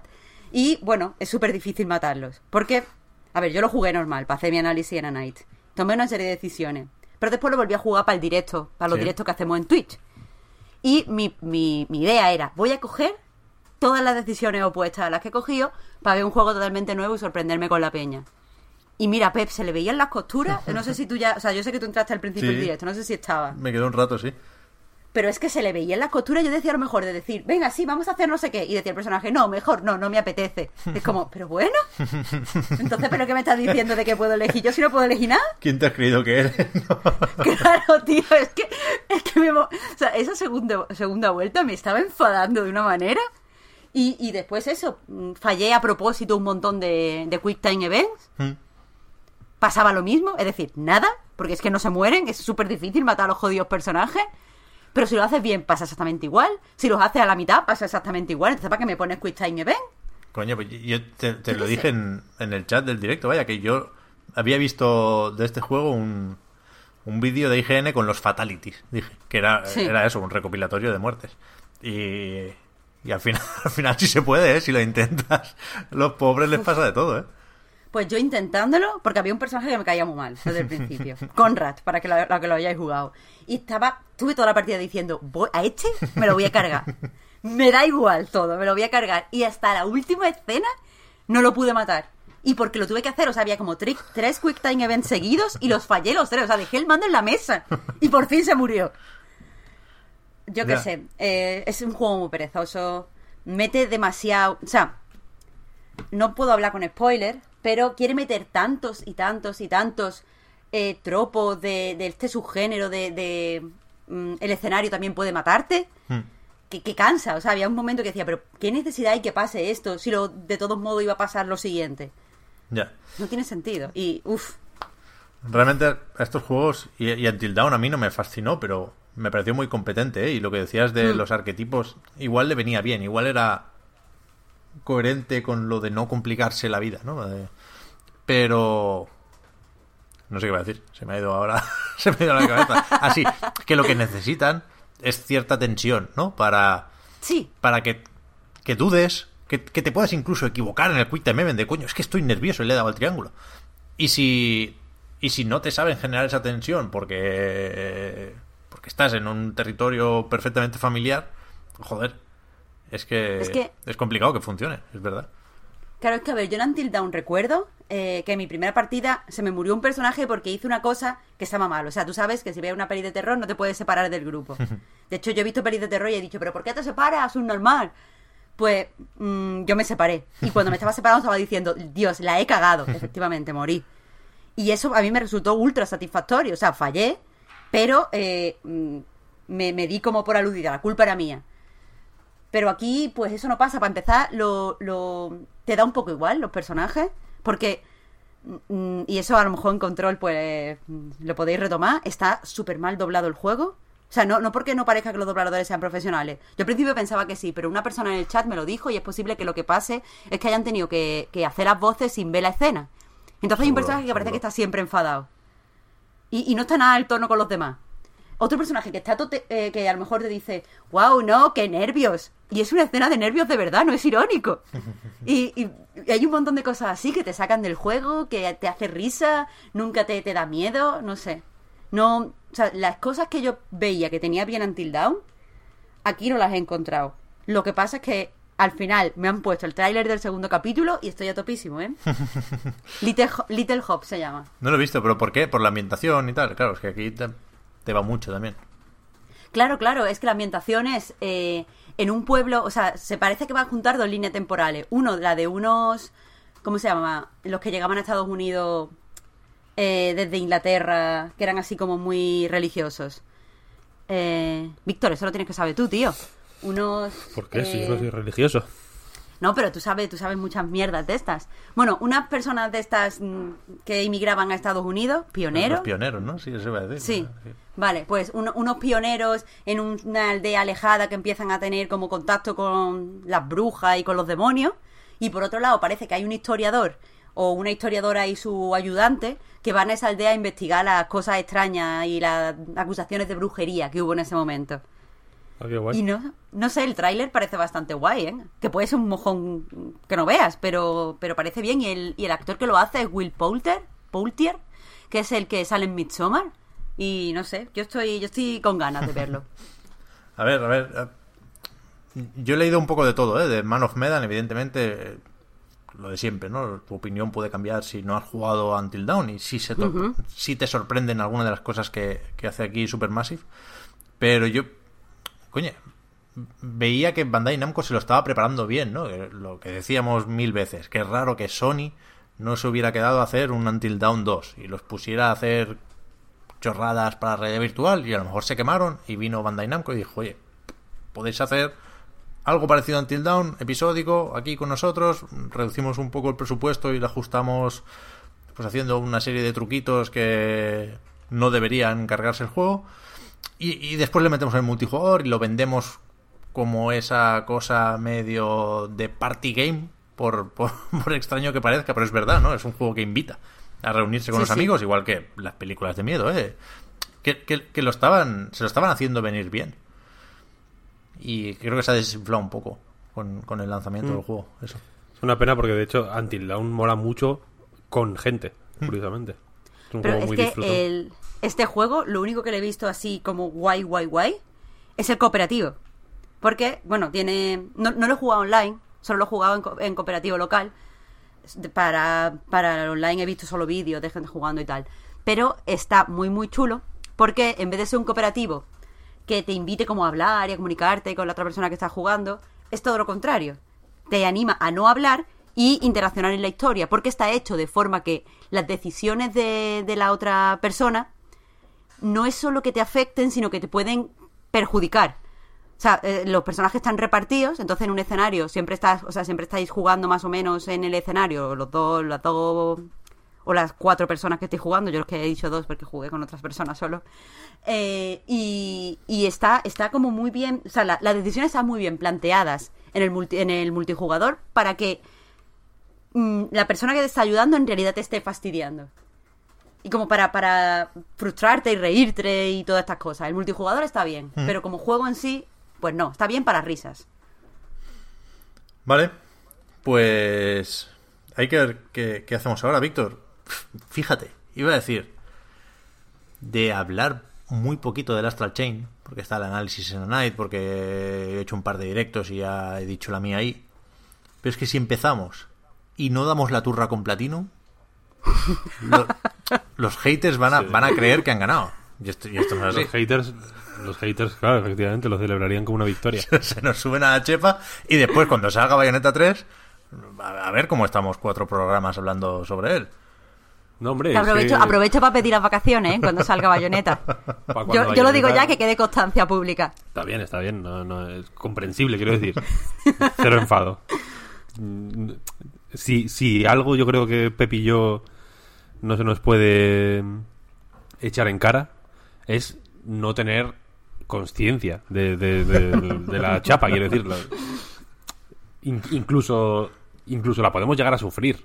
Nosotros eh, autosufrir la chapa, ¿no? En en algún momento. Y no, y no pasa nada. Eh, pero es que es eso, claro, si no, si no damos ahora mismo la chapa con Platin, con Astral Chain, para cuando llegue Bayonetta 3, igual hasta nosotros nos hemos creído que ya, que ya se pasó el, el momento, Claro. ¿sabes? Y, y, y, y decir, va, la dejamos para la semana que viene. Nada, lo dejamos lo dejamos para la semana que viene y al final no hablar de él. Puede pasar. Corremos ese riesgo. Vamos a hablar de Astral Chain, va. Venga, va. Que yo creo que no es. Que lo podemos hacer más o menos rápido, porque creo que está Sí. más o menos claro cómo ha salido el juego o qué es el juego. Yo voy, a empezar con un titular que es que podríamos verlo como una forma de quitarnos el mono, ¿no? Llevábamos, vamos a recordar eh, ese drama humano dos años y pico sin un juego de Platinum Games. Si no contamos Bayonetta 1 y 2 en Switch, el último fue Nier Automata, que nos queda ya muy lejos. Con lo cual había que pillarlo con ganas. Y uno podía pensar, bueno, pues esto nos, nos quita el mono de Bayonetta un poco, se hace más llevadera la espera hasta que llegue esa tercera parte que, nunca aparece. El efecto ha sido justo el contrario.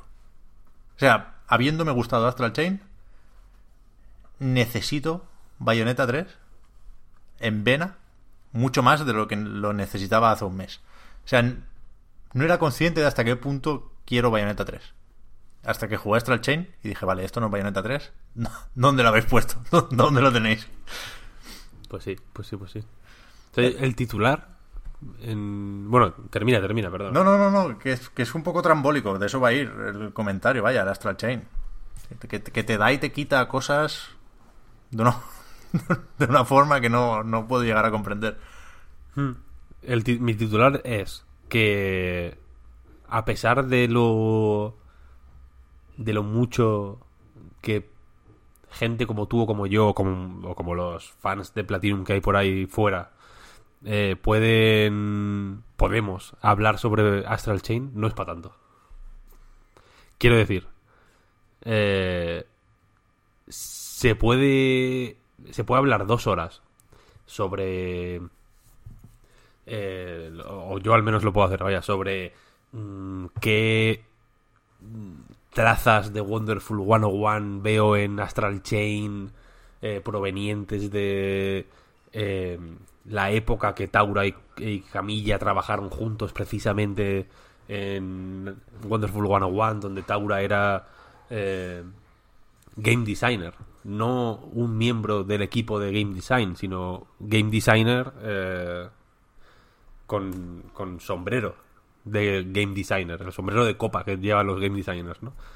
Eh, puedo hablar de la influencia que se puede ver de eh, o de la apertura de miras que a raíz del éxito de Nier Automata pueden querer replicar con, con sus producciones propias, bla bla bla bla bla bla. Pero creo que no, creo que creo que creo que esa chapa es eso sí que es café para los muy cafeteros y, creo que, no, que no entra, no procede en este momento. Porque el juego está muy bien, el sistema de combate me parece mejor que el de cualquier juego de este año, sin ninguna duda, no por no y no tanto por el por el minuto a minuto del combate o por cómo se siente el combate o por o por consideraciones técnicas como los efectos de sonido o las animaciones, que, también en realidad, eh, sino porque se ve una creatividad brutal en realidad, ¿no? Y que se ve esa creatividad en todo el juego, ¿no? En las... en, en esa manera un poco naif incluso que se hace... Que, que se utiliza para dar un poco de vida a las secciones de exploración yo recuerdo, me partí la caja en la misión de llevar un helado. Ya, yo no. Fue, claro, eh, ahí justo, justo tenemos un tenemos un chat en el line, eh, Puy, tú y yo, donde se habla exclusivamente de Hack and Slash. Devil Está prohibido hablar de otra cosa. se llama el chat. Devil Manco Cry se llama. eh, y, y justo, o sea, yo estaba jugando y vosotros no todavía, ¿no? Entonces, eh, como que el Puy me iba diciendo tal, dinos algo, tal, no sé, no sé cuál. Y hubo un momento en el que puse algo en plan, algo así como... Eh, Pep se va a enfadar tanto con este juego. Y, es, y eso lo puse, lo recuerdo, exactamente después de hacer la misión del helado. porque pensé, esta es la típica parida, porque es una parida, que... Que, que a Pep le enfada. Sí, sí.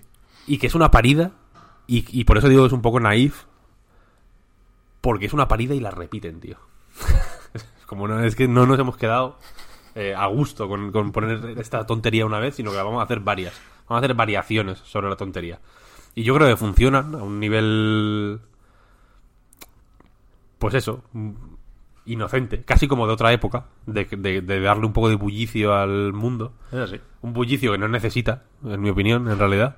Porque al final o sea, al final es un juego que, está mal narrado, que la historia es un poco una parida, ¿no? Al final, quiero decir, no hace- para lo que están contando no necesitan saber contar ninguna historia. No va de esto la cosa, ¿no? No, no, son, es un cuentacuentos esto.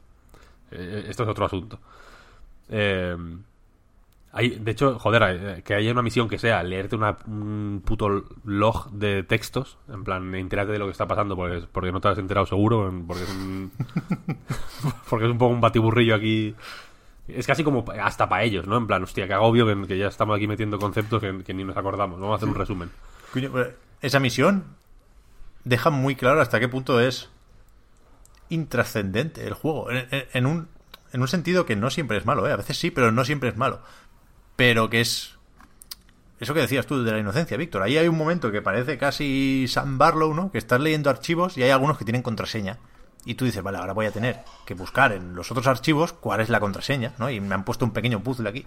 ¿Qué va, qué va? Yo la contraseña no la encontré. Esos archivos se quedaron sin abrir. Abrí los demás y me dijo, vale, se acabado la misión. Siguiente, vamos a pegar hostias. Y yo, "Pavo, pavo". Sí, sí, es que eso no hace falta. Quiero decir, Sí, es claro, intrascendente evidentemente el juego, el juego no sabe si has leído o no. ¿Mm? El juego computa, digamos, el pulsar el botón A encima del archivo correcto. A partir de ahí ya, que lo leas o no, es cosa tuya. Entonces simplemente pulsar A 8 o 9 veces, las que sean, ¿no? Y venga, a seguir con los helados. Sí, sí. Y, y, y eso, eh, que a mí me parece... O sea, en general Astral Chain me parece una forma eh, o, o un eh, intento loable, digamos, de, de abrirse a pues a fórmulas que no sean el sota, caballo y rey que por H o por B llevaban ejecutando eh, de, de peor o mejor manera desde Bayonetta 1 prácticamente. Evidentemente hay casos eh, distintos. Si te pones a mirar el, el, digamos, la, la lista de juegos que han desarrollado, en realidad hay, hay una variedad y un- una creatividad que dices, hostia, mola en realidad, ¿no? Sobre todo, más al principio, ¿no? Porque luego está este pequeño valle de eh, Activision que, que, que ahí se ve, digamos, que, el, que, el, que la fórmula bayoneta. Tú me decías en, en los comentarios del análisis que, que estaba Vanquish para, para demostrar que pues que los fans de Platinum sí sabemos eh, aplaudir cuando se salen un poco de, la- de su tangente, digamos. Pero es que Vanquish debería ser la normalidad, en realidad. No, no debería ser una... No debería ser una... Una digresión o una... O, o- o un camino alternativo. Debería ser una, una parte de un camino más ancho, que yo entiendo que es lo que están haciendo, ¿no? Ensanchar el camino. Para que entren...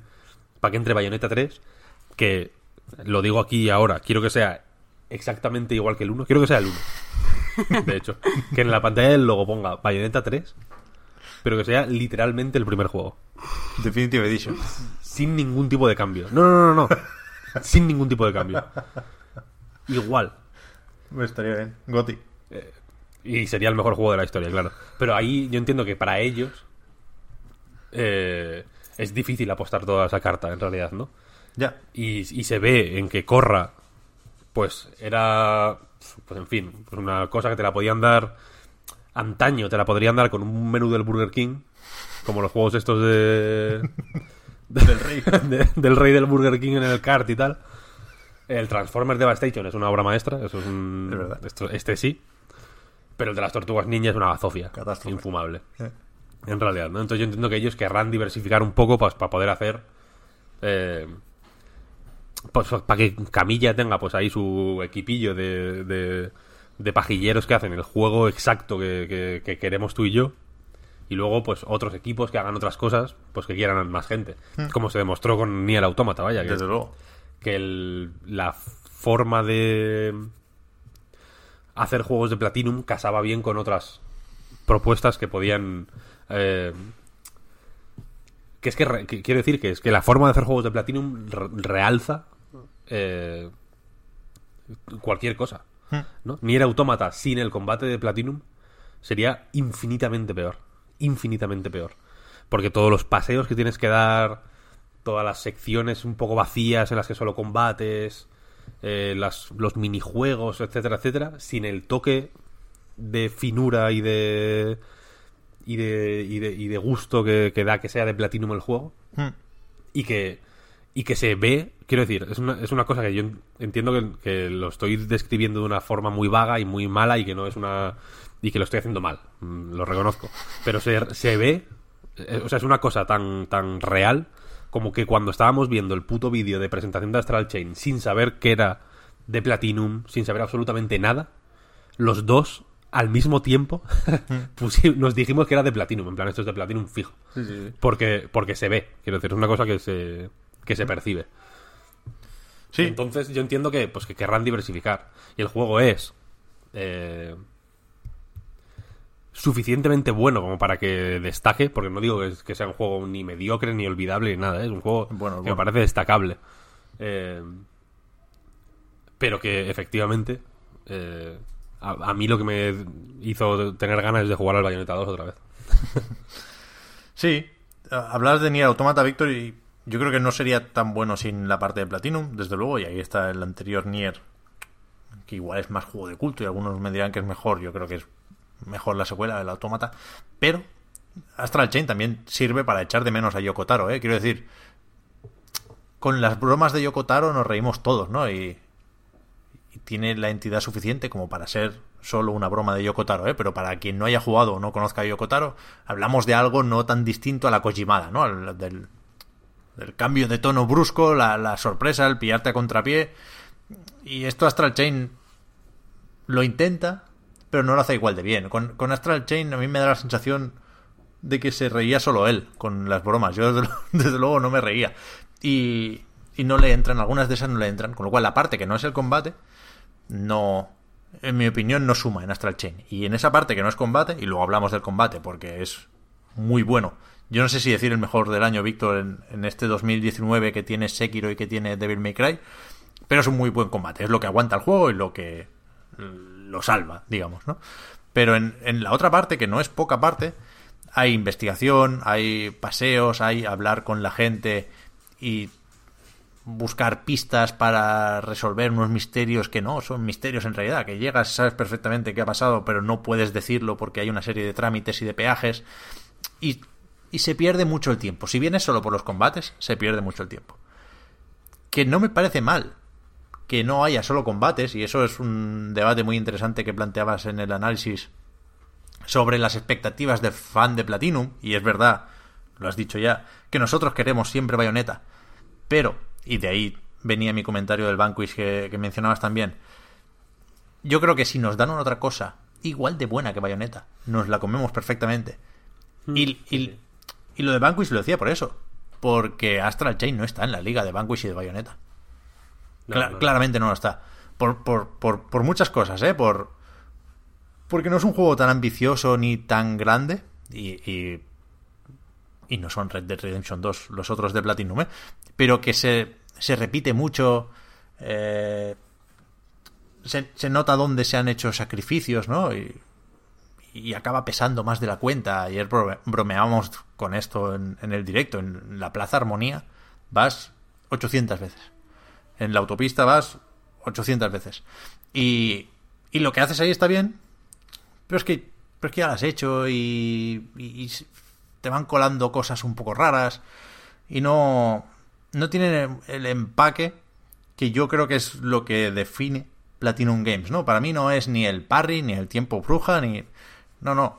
Para mí lo que define la esencia de Platinum Games, en un caso ideal, es lo redondo de los juegos. Yo siempre que hablo de Vanquish, lo primero que viene a la cabeza es el concepto de redondo, que es un juego redondo, es un juego con un empaque incuestionable. O sea, redondo, coño, redondo. un juego redondo. Pero y Astral Chain, el- Astral Chain no lo es, de ninguna Es el, manera. el lustre, el Sí, sí, lustre sí. infinito, el lustre de, de- de- de- del platino, que no lo pierde nunca. Y es verdad que aquí eh, falta lustre, eh, pero yo entiendo que también hay, quiero decir, a mí este juego me pone en una posición incómoda porque, por ejemplo, eh, a mí me gusta mucho Nintendo, los juegos que desarrolla Nintendo. Con- y, y con sus más y sus, y sus menos, eh, en general me interesan todos. Eh, independientemente del género. Quiero decir, me interesa igual un Link's Awakening que un Mario Odyssey. Sí, sí. O, o un Mario Kart que un Breath of the Wild, ¿no? Un Fire Emblem incluso, sí. Porque, o un, claro, o un Fire Emblem. O un. Vete a saber, el, el puto juego de, de- de- de carreras de caballos de la 3DS, ¿sabes lo que quiero decir? Eh, y esto es porque. Insisto, con sus más y sus menos, mantienen un nivel, entiendo, que es. eh, pues puede no ser eh, extraordinario o revolucionario o, o- o abrir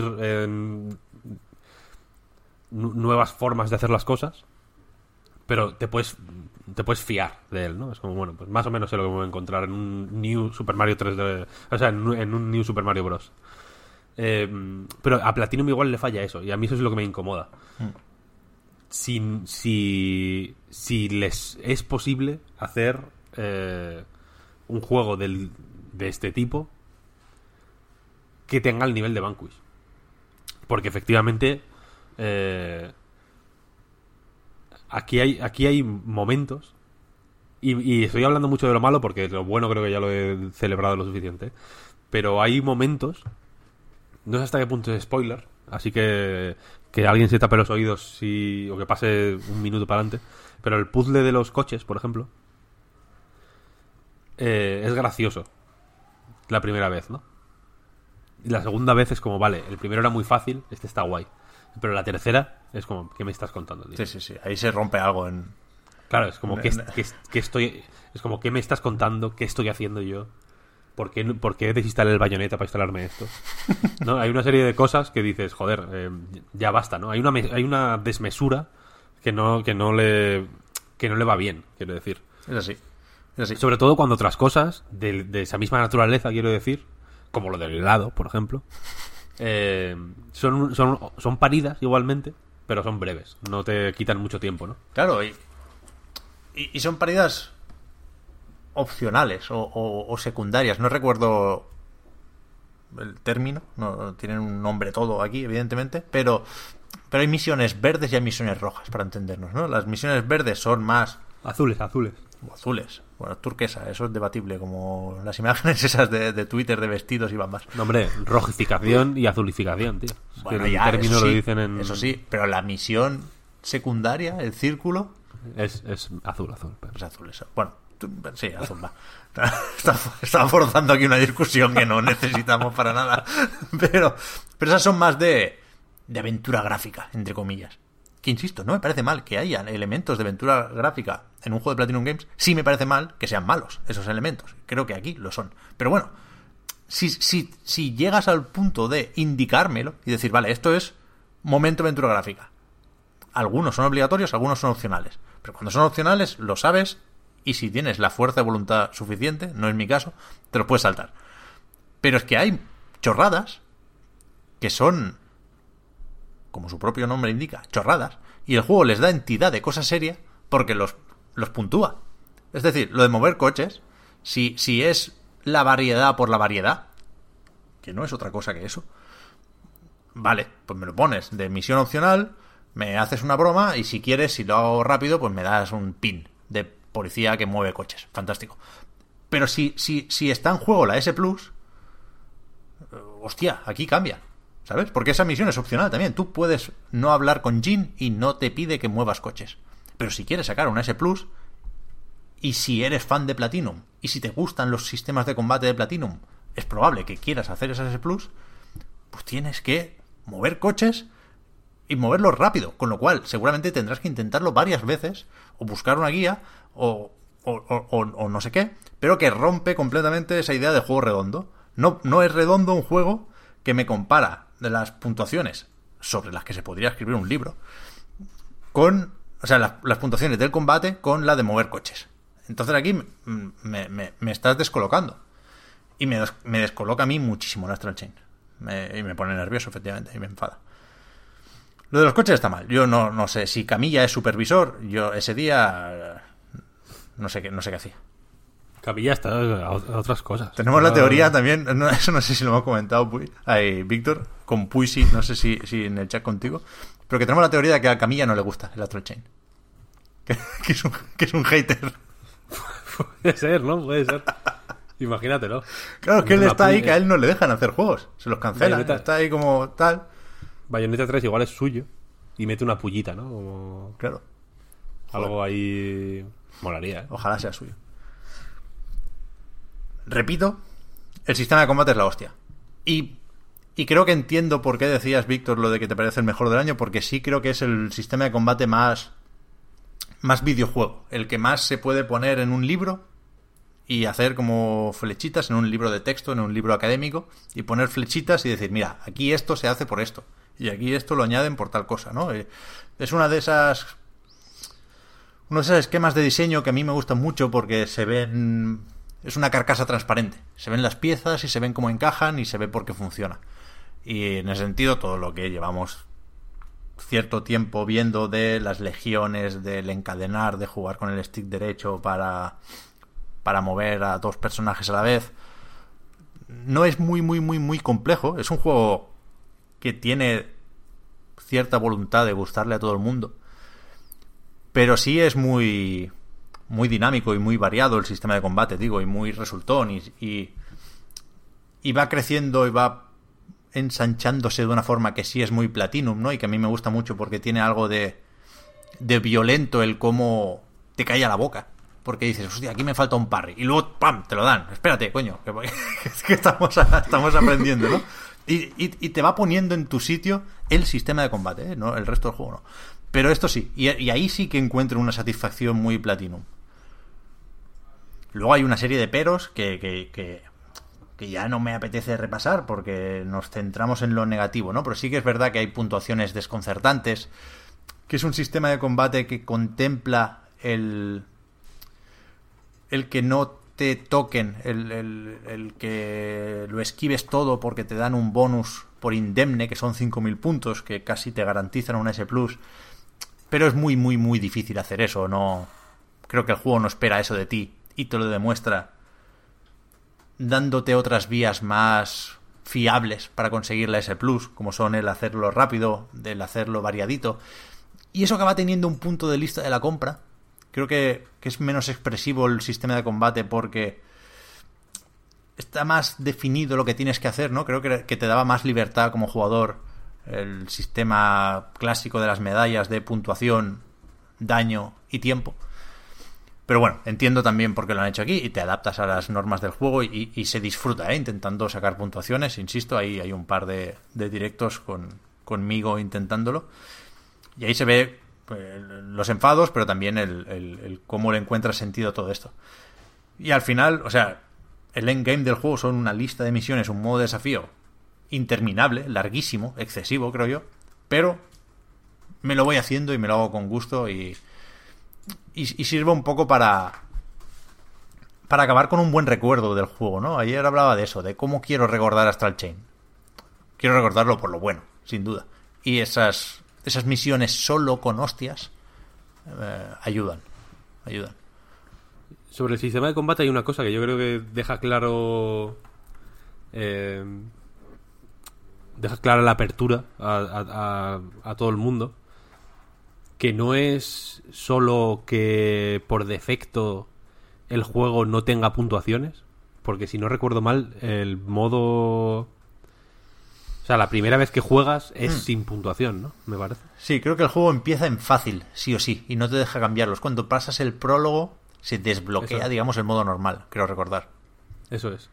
Eh, que, que, ya me parece un. digamos, una señal eh, clara. Sino que el sistema de puntos sea positivo en vez de negativo. Quiero decir que que no te penaliza, sino que te premia en distintas medidas. Sí, es verdad. Y eso me parece que es importante tenerlo en cuenta. En el sentido de que si te pasas una pantalla en un minuto, te dan mil puntos. Y si te la pasas en un minuto y diez segundos, te dan 800, ¿no? Hmm. O sea, no, no, te quitan, digamos, qué es lo que ocurre en... Parece un, es un cambio ligero, digamos, pero es... Eh, importante. Joder, ya ves. En el sentido de que Bayonetta es lo contrario. O sea, aquí, literalmente. por ejemplo, es penalización constante. Claro. Aquí no está mal visto que uses objetos de curación o que revivas incluso en, en, en una misión. No te penaliza muy poquito por eso, o no te penaliza directamente. En otros juegos de Platinum, si reintentas, piedra o plástico o, o mierda. Sí, meda- claro, claro, en Bayonetta, malísimas. en Bayonetta no se puede. Hay, hay que hay que no eh, usar ningún objeto nunca. Hmm. Platino puro es imposible sacarlo utilizando cualquier objeto. O sea, imposible literalmente, quiero Sí, decir, sí, en cuanto usas un objeto ya te cierra. No sé si no sé si se puede llegar a platino igual, lo dudo personalmente. Pero platino puro mm, se acabó. Aquí es relativamente fácil sacar ese, ese más. eh, que es lo que es la puntuación máxima, digamos, la nota máxima, usando mil objetos de curación. Sí, sí. Sobre todo, o sea, yo, yo entiendo que es un es un sistema un poco más modular, por así decirlo, que te va compensando lo que haces mejor por un lado, te permite pues otros caprichos por otro. Quiero decir que yo juego bastante rápido, porque estoy acostumbrado a jugar así, porque en Bayonetta hay que jugar a toda hostia o te quedas sin platino puro. Esto es un, un hecho. Hay de hecho, hay la- los, los Alfheims más infames de Bayonetta son precisamente, creo yo, los que los que tienen límites de tiempo más estrictos, ¿no? Mm. Eh, y aquí, aquí entonces juego rápido, juego mm, fa, fa, fa, fa, fa, fa, muy, muy, muy, muy rápido. Entonces, todo lo que consigo de más por el tiempo me lo compensa que pues que puedo usar mm, pociones como, un- como un inútil, ¿no? En realidad, y, y- y no pasa nada. Porque los puntos que me dan por tiempo suelen ser ya suficientes Claro. para conseguir ese, ese más. Hmm. Entonces, me, parece un a, mí, a mí me jode que no lo exploten eh, o que no haya desafíos mucho más estrictos. Porque, aunque efectivamente las misiones eh, endgame, digamos, sí son un poco más la segunda vuelta de Bayonetta o la tercera incluso en clímax infinito del Bayonetta 1 eh, o recuerdan más a eso por las mezclas de enemigos que te hacen y demás creo que ayuda también a ver eh, más específicamente qué hace y cómo se contrarresta lo que hace cada enemigo más que en, el- en cómo se presentan digamos dentro de la historia Eh, pero me jode que no haya de- desafíos más estrictos Mm. a mí me eh, entiendo que esto suena un poco maso- masoquista, pero a mí lo que me gusta de Bayonetta es que, que es un juego que te somete a- completamente. No puedes no hacerlo. O sea, tienes que tienes que saber exactamente lo que quiere que hagas y hacerlo de la manera más estricta y más eh, y más uno a uno que puedas, o si no te jodes y bailas, ¿no? Te da eh, lo bonito de Bayonetta es la pues eh, cuando aprendes a expresarte aún así dentro de esas esos límites absolutamente infernales, ¿no? Que casi puedes ver a Camilla riéndose de ti eh, en- porque tienes que porque es- porque la diferencia que va de sacar oro a sacar platino en una en, en una en un verso concreto es de, dos segundos que no que, no consigues hacer, ¿no?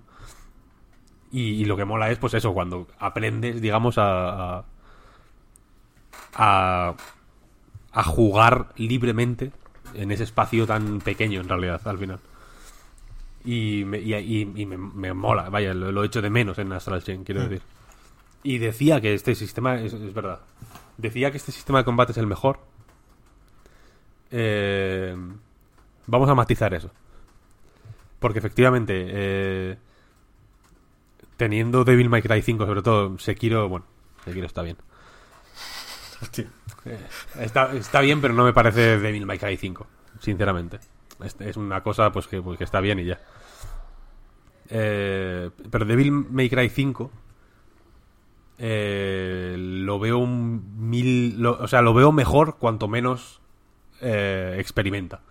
Porque precisamente cuanto más experimenta es la parte más... eh, menos interesante del juego, en mi opinión, vaya. Con V. Y, y Astral Chain lo veo como la parte de V todo el rato. En el sentido de que es un una cosa nueva, que yo nunca había... Sí.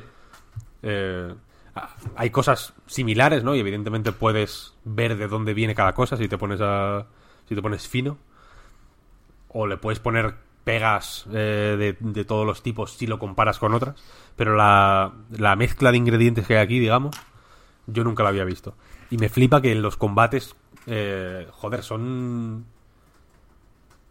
Son divertidos todo el rato. No hay ningún momento en el que estés como... Si, te lo planteas así, vaya, en el que estés con el cerebro apagado, ¿no? Si te lo planteas guay de, venga, voy a combinar bien eh, legiones, voy a usar mm, estos poderes de esta manera, ta, ta, ta, ta. Estás todo el rato haciendo cosas, moviéndote, activando, desactivando la quimera, moviéndola para acá, para allá, pi, pi, pi, como que ahí... eh, cuando, cuando aprendes eh, a jugar en el aire, la cosa cambia por completo. Es, es guay, joder, es un juego... Es un juego divertido de una forma que, que, que personalmente me gusta cómo la hace Platinum. Sí, sí. Y, y se ve eh, 100%, vaya, no hay... Ahí, ahí sí que se nota, digamos, la, el, el sabor peculiar. Totalmente, no, no, y, y cosas que, que, das por supuesto al poquísimo de empezar, como es el ataque sincronizado. Eh, tú haces un combo con tu personaje que pega, por cierto, no hemos dicho esto, con el gatillo derecho. Solo hay ese botón de ataque para tu personaje, para la porra, para la espada, para la pistola. Eh, al, al- golpear hay momentos en los que se enciende una luz y ahí puedes hacer un ataque sincronizado, que es con el gatillo izquierdo, eh, las hostias con las de la legión. Eh, es- Este bicho barra robot que invocas y que tienes atado con la cadena, ¿no?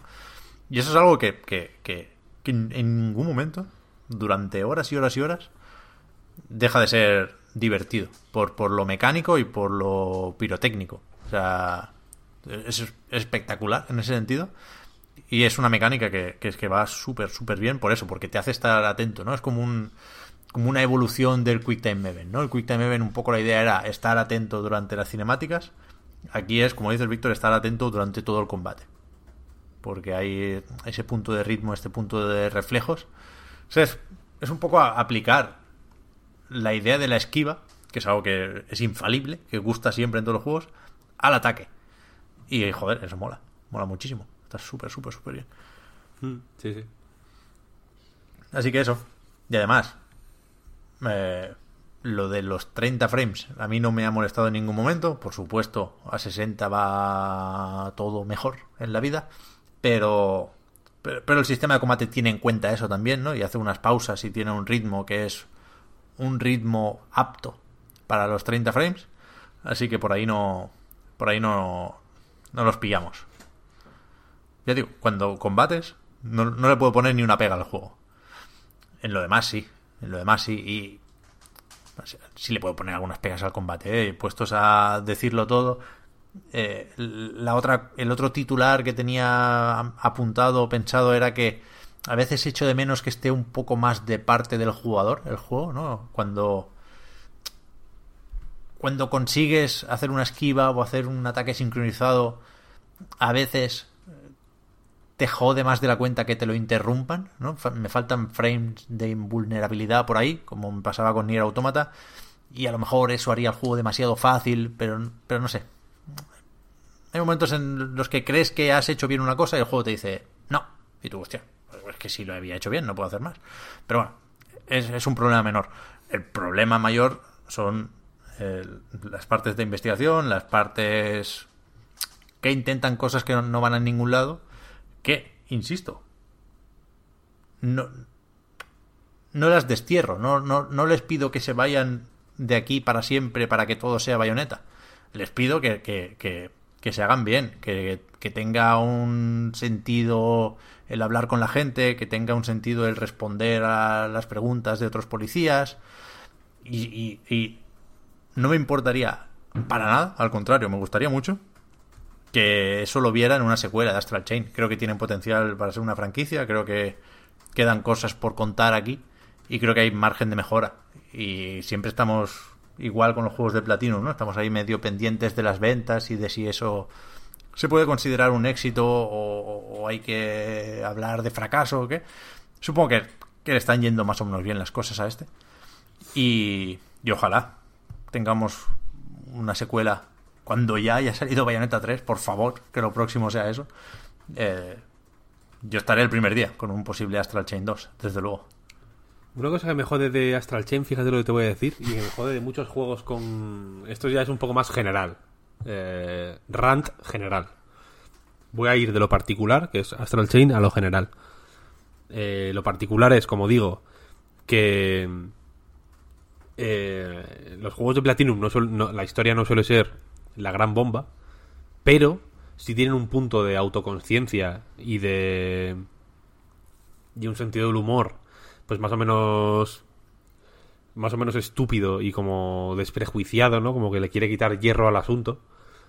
Eh, por ejemplo, Rodín te dice, "Pero, ¿qué pasa? ¿Qué quieres? ¿Que te explique cómo va la puta tienda? Tal, como- Es como divertido, ¿no? Entiendo que es el Bayonetta 2, ya sé cómo va la puta tienda, ¿no? He jugado al 1. Guay. En Astral Chain hay momentos al principio en los que yo pensaba que era eso. Hmm.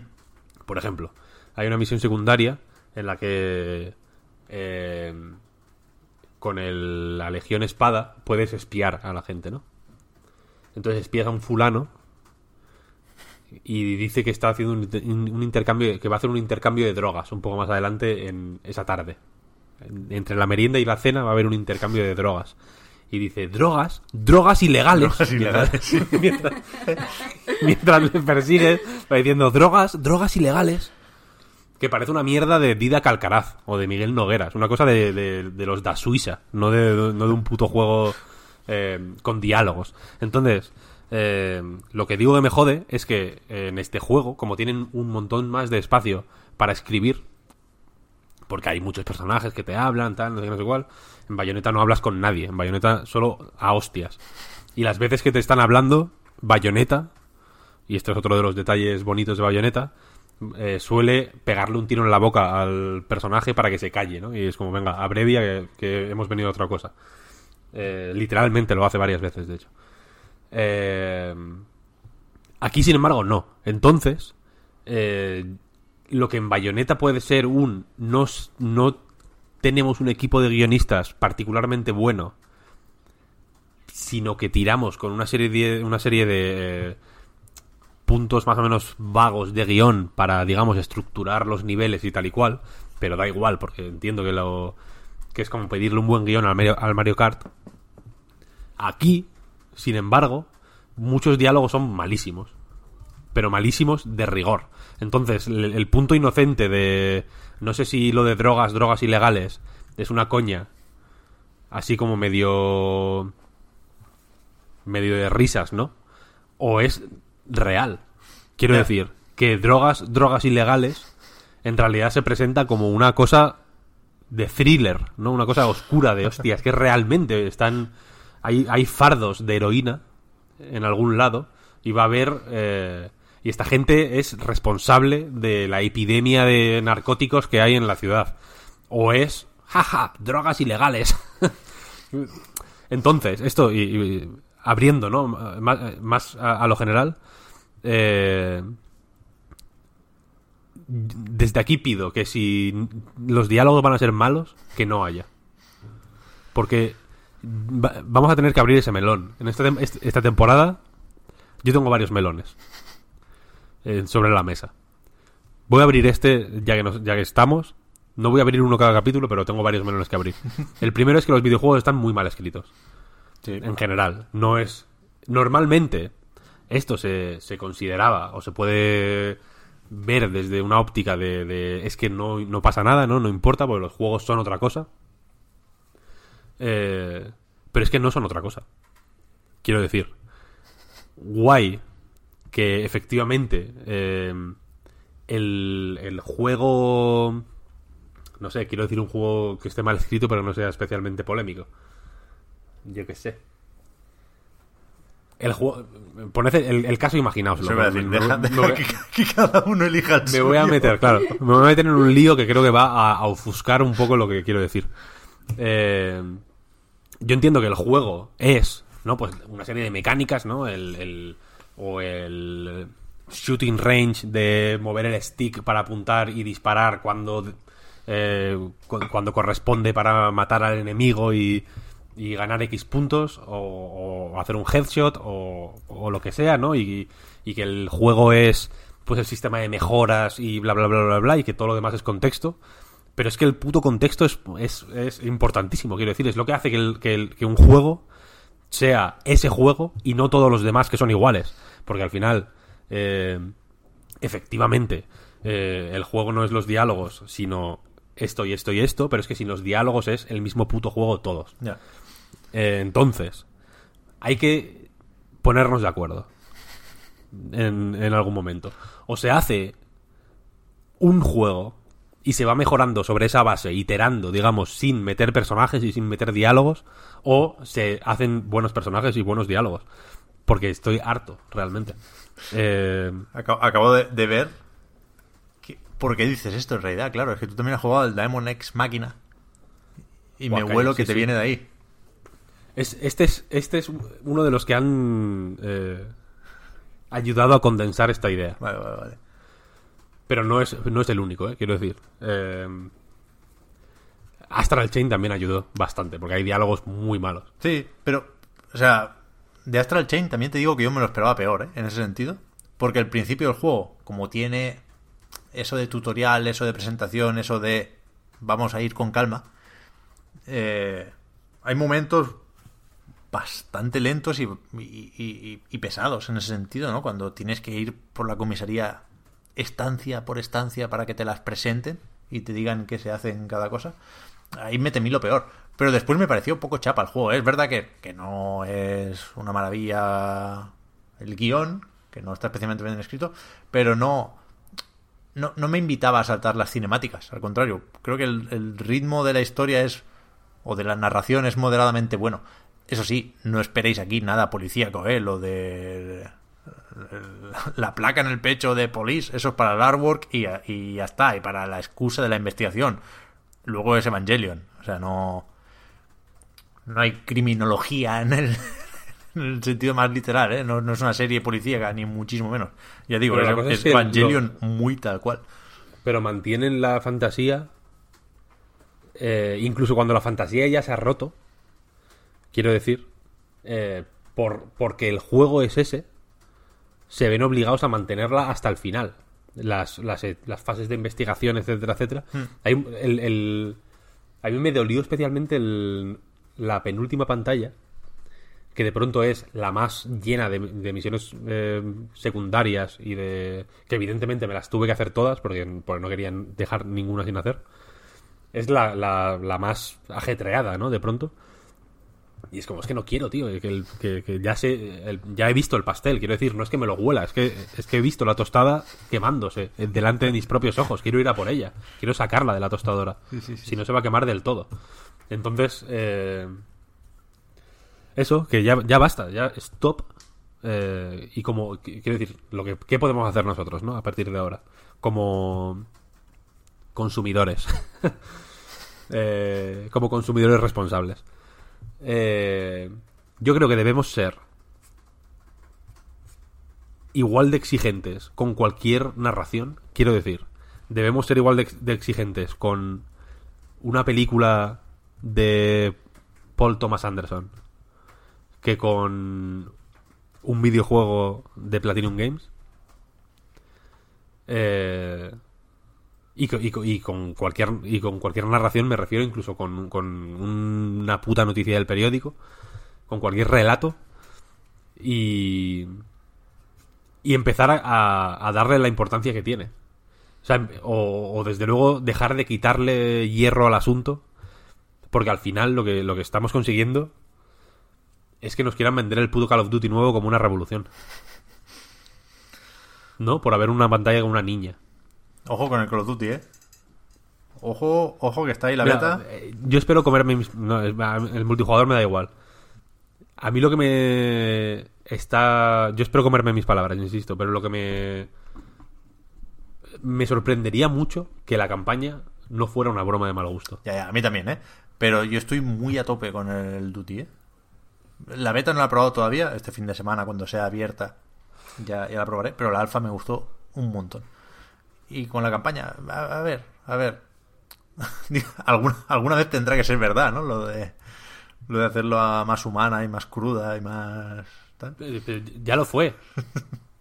Ya lo fue con, con, con la puta misión de No Russian. Y, y, y fue puto milagro, vaya, fue una casualidad. No, no- no supieron ni cómo lo hicieron en ese caso. Y es, y es brutal. No sé, en fin, ese es mi melón. Eh, Es un buen Stop. melón. Es un buen melón. Stop, eh, malas historias.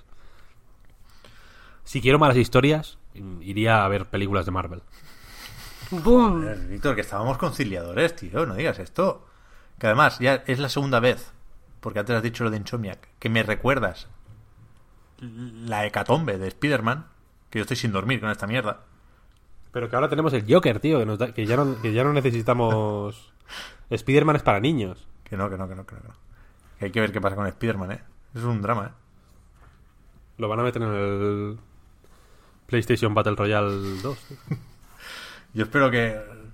Como. O sea, la gracia que les va a hacer haber comprado Insomniac y no poder hacer otro Spider-Man. Eso va a ser legendario. Pero sí que, sí que harán, ¿no? Otro juego. Bueno, no sé, da igual. Eso para otro día. Eh, a ver, reunión. Nos quedan Gear 5, Control y la vuelta de una sección muy querida por todos. Y a cambio no habrá preguntitas. Pero llevamos un buen, un buen rato. Que uf, es que no podemos no hablar de Gear 5 y Control, tío. Lo hacemos. Tienes que hacerlo rápido, Víctor. Vale. a ver, Yo he jugado muy poco a los dos. O sea, te voy a molestar muy, muy, muy poquito en ambos. Vale. Eh, vamos a empezar por, con- por Control. Que... Y voy a hacerlo rápido, venga. Eh, Control de Remedy es, como todo el mundo puede haber intuido, una manera de aprovechar la tecnología extraordinaria de Quantum Break para hacer un juego que sea mejor que Quantum Break. Que es. Mm, Ahora, a, toro pasado ya se puede decir. Es el ejemplo exacto de lo que estaba comentando ahora. Eh, porque, porque lo que te cuentan es una tontería, está contado de una forma súper tróspida. Eh, la idea de meter una serie de televisión por el medio es mm, catastrófica. Y aún así era un juego que tenía eh, cierta soltura pues en las secciones de combate, por ejemplo, tecnológicamente era una barbaridad. Eh, y en fin, pues eh, había una tensión entre lo que entre la diversión percibida y la diversión real. Entiendo yo. Porque te lo pasas bien. Es el típico juego que te lo pasas bien jugando, ¿no? Y al final dices que te intenta desmontar por ahí. Como, bueno, es que me lo he pasado bien. Igual que te lo puedes pasar bien dándote con. cogiendo dos vasos y dándote en la polla, yo qué sé. Es una cosa que no es. eh, quiero decir que no, es una diversión vacía, al final. Y es absolutamente lo contrario de lo que quería ser Quantum Break, que recordemos que es un juego eh, con bases en la, en la ciencia, en la mecánica cuántica y, y- que, joder, que si, que si apostaba por lo transmedia de una forma tan... eh, tan explícita, quiero decir, con una puta serie de televisión, literalmente con episodios y con actores de, de- series de televisión, era, entiendo, para intentar romper la barrera entre la, entre la narrativa ahora prestigiosa de las series de televisión y la narrativa incipiente, digamos, pero todavía eh, más desprestigiada de los videojuegos, ¿no? Es algo que eh, Re- Remedy ha hecho siempre. Eh, yo creo que en Alan Wake, por ejemplo, lo hacía mejor que en, que en Quantum Break, vaya. Y Control es ya sin, sin exclusividades de por medio, digamos, un proyecto eh, pues hasta cierto punto independiente. Eh, es recoger algunas de las cosas que se iniciaron o que no llegaron al mejor puerto con, con- Quantum Break y darles otro contexto. En este caso el contexto es eh, una historia que empieza de una forma buenísima, en mi opinión, eh, sobre una chica que llega eh, siguiendo un pues un llamamiento misterioso al, al Federal Bureau of Control, a una especie de FBI dedicado a pues a la al- a la inspección y al examen de lo paranormal, ¿no? Que es un, que es un edificio. El, protagonista del juego es el edificio, digamos. El edificio, la casa más antigua se llama, The Oldest House. Es un edificio que está en el centro de Nueva York. eh, pero que sin embargo solo lo ve a que, a que- solo lo ven aquellas personas que son llamadas por él, digamos, ¿no? O, o- o aquellas personas que tienen que encontrarlo, que están destinadas a encontrarlo. Es un edificio que desafía por completo las leyes de la lógica, ¿no? Las paredes se deforman. eh, esto se representa muy bien en el, en minimapa, digamos, en el mapa que puedes eh, consultar para ver dónde estás y dónde tienes que ir y tal. Es un mapa que, se, que las habitaciones se superponen unas encima de otras, es relativamente ilegible. Eh, y dentro de este edificio tú vas eh, porque el, el, buró de control eh, se llevó a tu hermano Dylan hace 10 años, ¿no? Entonces, eh, de alguna forma vas, eh, en principio, aunque luego evidentemente la cosa se va desarrollando mucho, en busca de tu hermano. Luego descubres, pronto en el juego, quiero decir, no es, un spoiler, que tú y tu hermano estu- estuvisteis involucrados en un incidente paranormal que, que investigó precisamente el buró en, en vuestro pueblo natal que se llama Ordinary. eh, muy convenientemente. Eh, y en fin, en el, y en este edificio eh, lo vas explorando básicamente como si fuera, digamos, eh, algo así como un Metroidvania, ¿no? Vas ganando nuevas habilidades a medida que vas eh, explorando nuevas alas del edificio y derrotando a nuevos jefes. Los jefes eh, hasta cierto punto eh, te piden o, o- te puede o te puedes beneficiar de las habilidades que has ido recogiendo para hacer frente a los ataques de los jefes finales.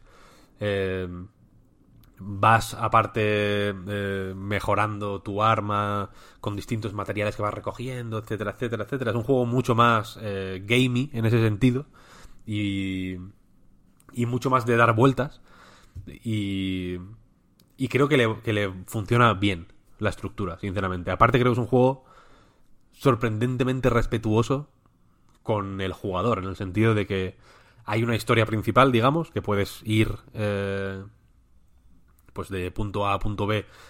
Eh, el juego, digamos, que, que, eh, motiva que te pierdas. Ya digo, el edificio es complicado de, de explorar, yo creo que a propósito. Aparte, es un edificio de oficinas, quiero decir, es un sitio relativamente gris y de ángulos rectos. Mm, Hay secciones que son simplemente escritorios, mm, o sea, puestos de trabajo, simplemente. Es un sitio más o menos olvidable, quiero decir. Eh, juega esa carta para, para hacer la exploración un poco más... eh, un poco más eh, compleja. Es, es un juego muy de leer carteles, por ejemplo, que mola mucho. Y al mismo tiempo, dentro de esa familiaridad, digamos, de la oficina, pues evidentemente juega la carta de... eh, pues de que las cosas raras tienen, tienen eh, mucho más impacto, ¿no? Hacen mucho más contraste. Eh, pero decía es un juego muy respetuoso porque, aunque puedes ir, ya digo, de punto A a punto B y de punto B a punto C y así hasta terminar, eh, si te dejas perder, por así decirlo, o si simplemente por curiosidad quieres explorarlo todo más a fondo, eh, hay, hay, hay mucha chicha eh, opcional completamente, escondida en, en sitios con los que te puedes topar por casualidad o, que puedes encontrar si, si sigues simplemente caminos que, que parecen secundarios, digamos, ¿no? Y, eh, o sea, que no esconde simplemente coleccionables pochos aquí y allá. Eh, que es algo que, que- que muchos juegos pueden hacer. Aquí no, aquí no. Aquí hay una parte eh, consistente que, que solo se consigue si exploras a fondo el edificio. En ese sentido, eh, digo que es respetuoso, vaya, que no. que te, que, que te recompensa lo que pones tú de más con, con buenas recompensas, vaya, con, con, con misiones mm, hechas y derechas, vaya. Eh, ¿Qué pasa? La historia del juego, que es una de las eh, partes más eh, pues, pri- principales, es peor de lo que cree en todo momento. Entonces, eh, O sea, pe- ¿Peor de lo que cree la propia historia o peor de lo que crees tú? de lo que cree la historia misma. ah, Entonces, vale, vale, es que no te había entendido. por no hacer mucho spoiler, por ejemplo, que el pueblo donde de donde provienes y donde es tu hermano se llame Ordinary, te lo intentan vender como una como una cosa muchísimo más ingeniosa de lo que es realmente, ¿no? Y como algo mucho más trascendental de lo que es. Eh, entonces, en ese sentido, me flaquea un poquillo, la verdad. Me parece un poco más chorra de lo que debería. Me interesa mucho más, aunque creo que es. Creo que se podría haber presentado igual de otra manera. Eh, muchas de las cosas que se ven en los papeles que hay por, por el juego. Es un juego en el que hay infinitos papeles. Eh, son, vienen a ser como las. eh, las cafeteras de los termos de Alan Wake, vaya. Eh, y son coleccionables, básicamente. Pero son, digamos, documentos del, del buró donde se supone que te van eh, ampliando la historia. ¿Qué pasa? Que esas ampliaciones de la historia son siempre confusas y muchas de ellas están eh, tachadas casi por completo. Son documentos eh, que muchos de ellos son ilegibles porque tú crees que no sabes eh, de qué cojones están hablando, ¿no? En realidad, evidentemente, pues el primer coleccionable igual lo encuentras a los tres minutos de partida, ¿no? Y en ese momento no has visto ni un enemigo, no tienes todavía ningún arma, no has visto apenas ninguna cinemática, no sabes nada, ¿no? Entonces en ese momento puedes decir, vale, es que no, es que no sé, estoy leyendo algo que no, que no tengo contexto suficiente, entonces no sé eh, a qué se refieren. Pero poco a poco vas viendo que la gracia es que eh, la gente que, que ha redactado sus informes tampoco sabe exactamente lo que está pasando, ¿no?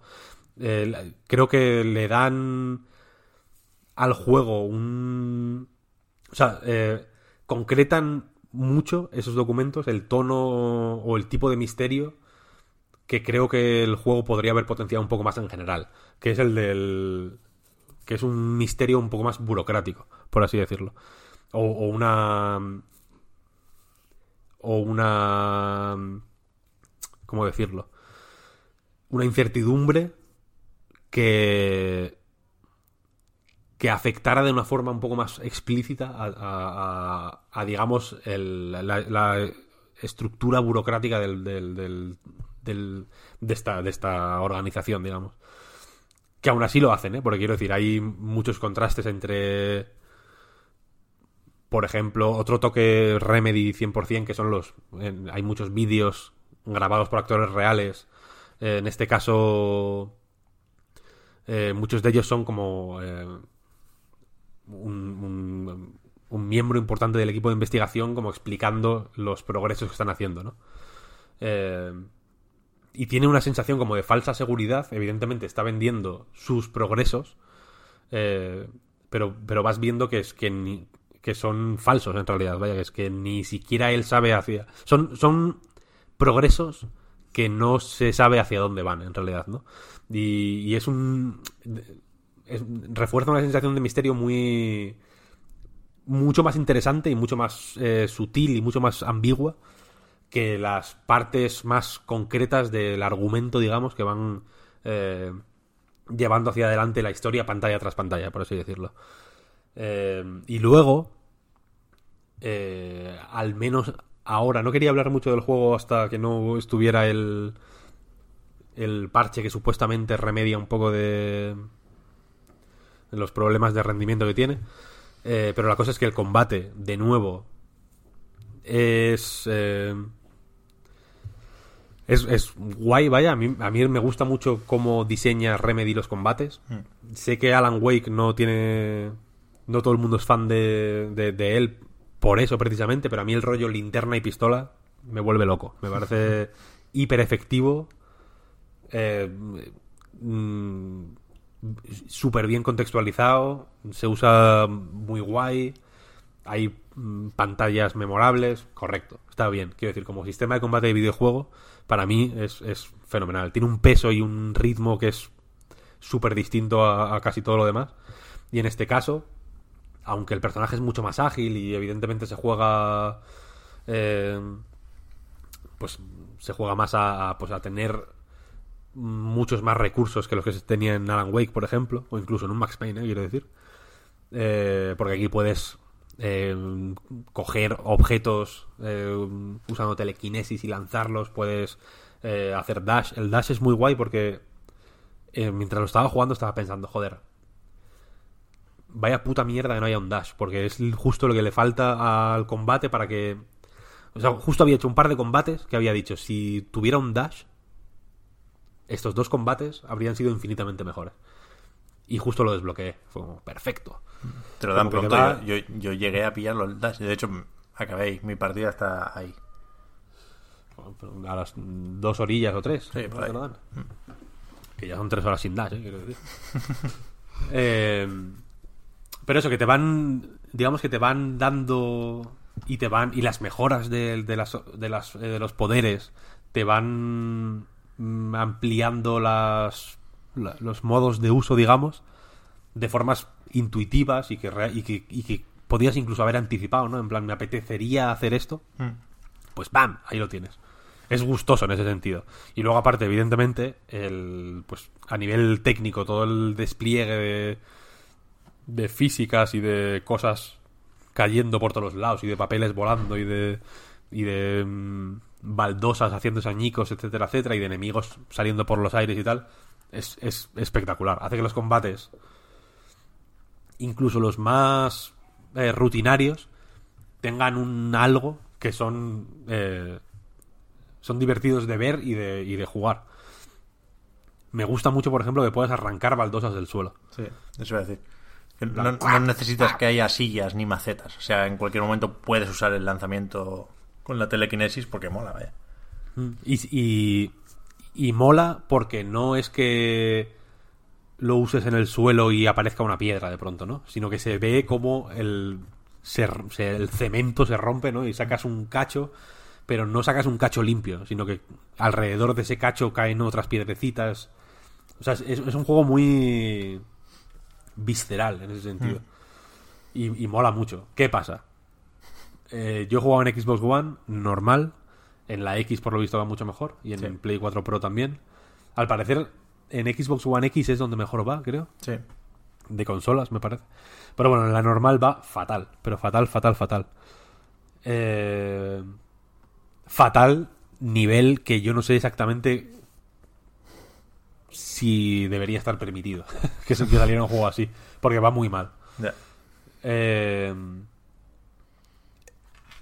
hasta donde se empecé también es muy, muy exigente. Enti- se- quiero decir, es, un juego que se ve exigente, no es como si de pronto el, yo qué sé, el Nuclear Throne te va a tirones. Es un juego que se ve eh, tocho, se ve eh, del futuro, digamos, de alguna manera. Sí, sí. Y, y por eso me ha dado lástima que no, no haber podido disfrutar de los combates. Porque de hecho, por ejemplo, el diseño, el diseño de combates, de, enfrentamientos, digamos, eh, la- las mezclas de espacio y enemigos y coberturas y tal y cual, es relativamente normalucho. En realidad, no hace los. Es, es muy de, de lanzarte masillas sin ningún tipo de sentido en espacios más o menos abiertos, sin, con X columnas ahí para ponerte detrás, acaso, pero poco más, ¿no? No, no hace grandes alardes en ese sentido. Y sin embargo, los combates son muy divertidos de, de jugar, porque hay. Porque el sistema de física es tan maleable, digamos, hace que haya mil variables eh, a tener en cuenta, ¿no? Ahí hay una mesa, pero igual dentro de cinco minutos no. o, o aquí hay este grupo de enemigos, pero igual cojo a uno de ellos, porque cuando mejoras el agarre puedes ir cogiendo cosas más pesadas y tal, ¿no? Igual eh, le pego dos tiros a este, cuando le queda poca vida, le agarro y le lanzo contra todos, como si fuera un, una bolera esto, y eso hace que caigan más cosas por ahí, ordenadores, tal, no sé qué, no sé cuál. Es guay, queda, queda muy queda muy pintón. Pero la faena es que como en mi caso al menos, ya digo, eh, iba tan mal todo el tiempo, quiero decir, no es que haya bajones de frames a veces, constantemente. Eh, me jode porque, porque me, me ha hecho disfrutarlo menos de lo que de lo que me gustaría.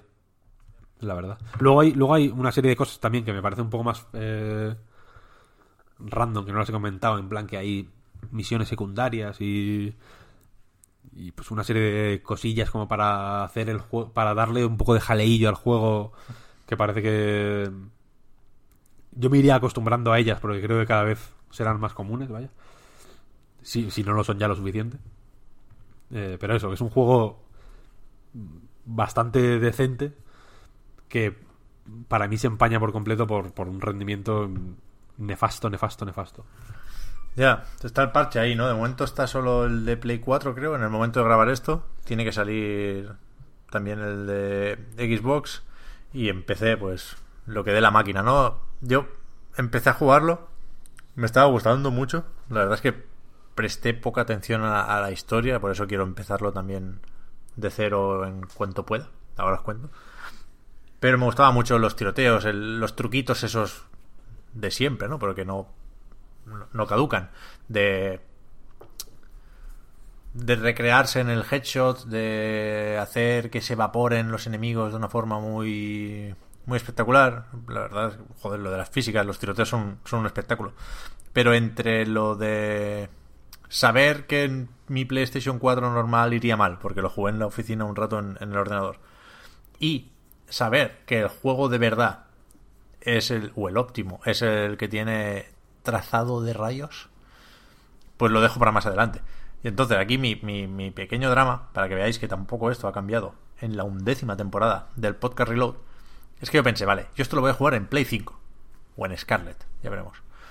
Eh, porque tendré el ray tracing y tendré la experiencia consolera, que es la, la- que a mí me va mejor. Pero después pensé, espérate, que aquí lo del ray tracing, que tiene jaleo, porque en PC hay un montón de opciones, ¿eh? porque claro, aquí hay reflejos, hay sombras, hay tal. Se puede activar o desactivar o seleccionar la calidad de todas esas cosas por separado. Pensé, claro, esto lo puedes tener más o menos apañado a 1080. A 4K es otro asunto. Entonces, vi claro que la siguiente generación será todo el rato, la siguiente generación de consolas, todo el rato seleccionar entre ray tracing o 4K. O trazado de rayos a 1080 o 4K sin trazado de rayos. Y ya, o sea, no os imagináis lo agobiado que estoy con esto ahora. Nada, tío, hay que. Porque es que, ¿qué haces? ¿Qué haces? Hay que, de alguna forma, organizar un comando de, ti- de tipo terrorista para sabotear los camiones que traen teles 4K. ¿Qué no? Muerto Que el perro, muerta la 1080 rabia. El 1080 no da ya, Víctor. Hay que pasar a 4K. 1080 es de, pero de sobrísima, de sobrísima. Para, tío, de para sobrísima. 40 pulgadas ahí, la tele pequeñita. na, na, Hay que. Pero ¿qué quieres más, tío? Si 60 somos unos putos miserables. 65.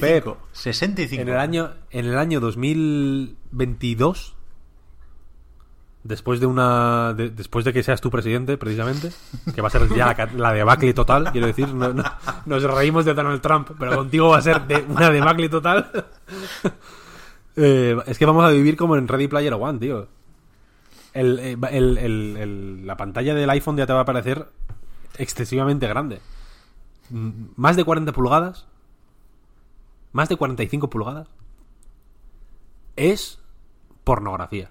Que no, que no, que no, que no. Es onanismo. Es una cosa improductiva. 65. 45. Pero va a tener que ser sin ray macho. Y, y con lo que mola. Yo, eh, ese Yo no es sé- el yo no sé agobio. ni lo que es. Ese es el agobio que tengo ahora. Es otro juego, ¿eh? El control con ray, tra- ray tracing, trazado de rayos. Otra, es otro juego. Es otro juego. Ya lo vas a ver. Sí, en algún, en algún momento lo veré. Vale, entonces, el que tampoco va mal de gráficas es el Gears 5, el Geras. En efectivo. Se, ent- se entiende que es cariñoso lo de llamarle Geras, ¿no? Sí. Sí, sí, con tilde. Y si buscas en Google eh, Geras 5, verás que mucha gente lo ha puesto mal. Me dice mucha. Te- os animo, eh, Marta y Pep, a que lo hagáis ahora mismo la prueba porque es, es Vamos a tierno. probar. Es muy tierno, muy tierno. Yo lo he visto, lo he visto en muchos análisis de, pues, de webs grandes, eh, quiero decir, en inglés y todo. Que han puesto Geras 5. Me ha gustado. Eh, pero sí, Gears 5. eh, la sexta entrega, técnicamente, de eh, Gears of War. Porque me parece muy feo dejar atrás, o sea, dejar fuera de la- del, del cómputo global Judgment, que es un juego fantástico. Judgment es canon total, sí, sí. Es canon 100%, vaya, y aparte quiero decir, te, te amplía la historia de, de uno de los mejores personajes del mundo, que ahora es científico, no te lo pierdas. Eh, pero eso, Gears 5. Continúa la historia de que empezó The Coalition con el 4.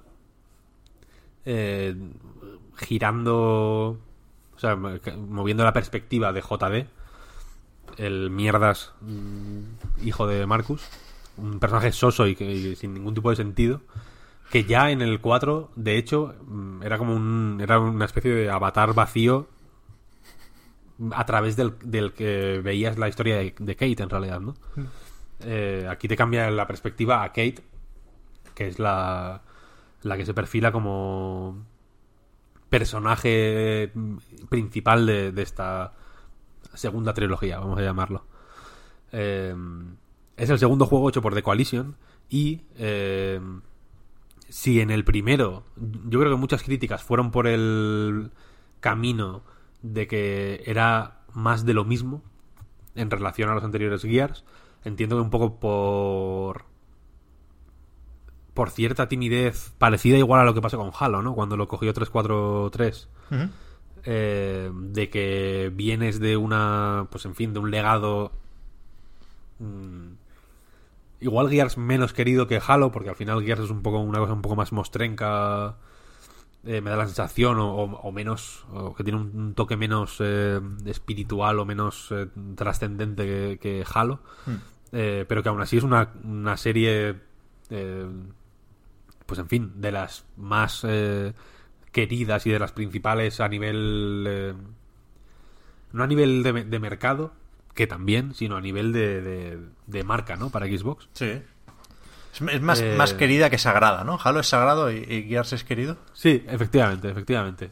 Gears tiene el rollo más cole- colegueo y Halo es efectivamente una cosa eh, divina. Y la cuestión es que eh, si el 4, ya digo, que mm, se le podía criticar, espero que no fuera mi caso, porque no. Porque. mm, a- ahora voy a argumentar porque no me parece así. Que. Que seguía muy a pies juntillas como con un poco de miedo a, mear fuera del tiesto, digamos, eh, las bases sentadas por los anteriores juegos, especialmente los tres primeros. Judgment recordamos que recordamos que tenía aquí como un sistema de estrellas ahí medio experimental eh, que molaba bastante. Escrito por Tom Bissell, por cierto, la persona que ha escrito el mejor artículo sobre Gears of War de la historia.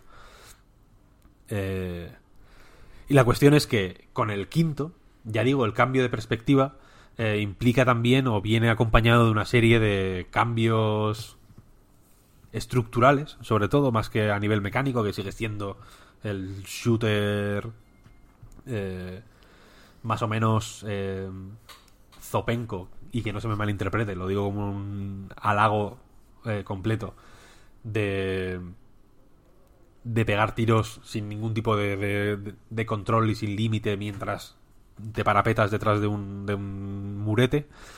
Eh, pero aquí, eh, digamos que enrocados entre dos, entre una introducción y un desenlace más lineales y más estándar, hay dos grandes actos que en gran medida son mundos abiertos, entre comillas. Eh, ¿Qué pasa? Que para navegar por estos mundos abiertos hay un vehículo que se controla de una forma más o menos eh, estándar y que, hay- y que incluye, pues, eh, o sea, amplía un poco las posibilidades del juego, por ejemplo, permitiéndote eh, guardar armas Mm. en, en, en, en el, en, la- en el mismo el, el trineo, no sé cómo llamarlo, vaya. Eh, que va bien para, en fin, cuando vas encontrando pues las eh, necesarias misiones opcionales o las zonas eh, extra que hay por el mapa, que algunas eh, llegas porque las ves a lo lejos, algunas llegas porque te las chiva alguien, algunas llegas porque en otra te dan una pista sobre cómo llegar a la siguiente. A otras llegas pero no sabes todavía cómo se accede y puedes volver más adelante, etcétera, etcétera.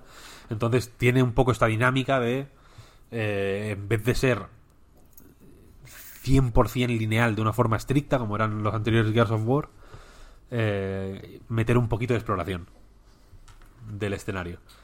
Eh, yo creo que no es molesta en el sentido de que es una exploración hiper light, hiper light. No, ¿tú, tú has jugado la parte ya de, de exploración, digamos, Pep?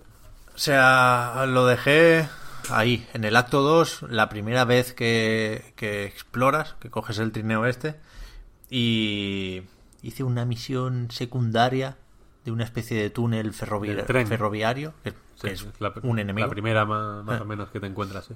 Y después ya llegué a New Hope y, y- y se, volvió lineal otra vez, ¿no? Hasta cierto punto, y ahí, lo- Sí. ahí lo dejé, no llevo mucho más.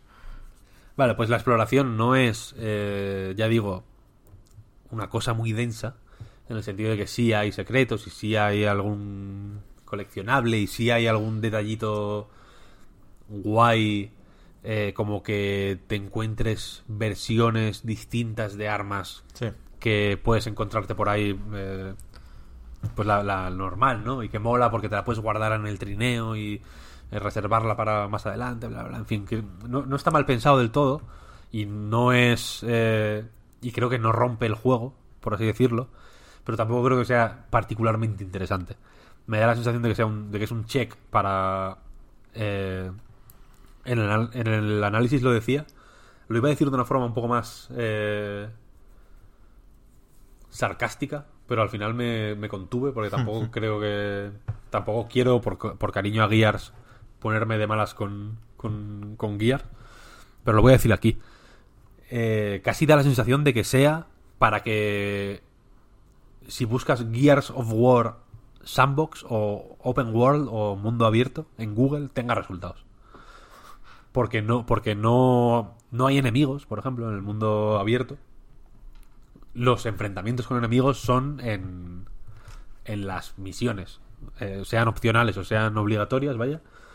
Eh, evidentemente las obligatorias, eh, por ejemplo, las obligatorias, antes hablaba en control de que, de que respetan al jugador dándote misiones, algunas de- del mismo nivel de interés o más que las eh, principales en caminos opcionales, ¿no?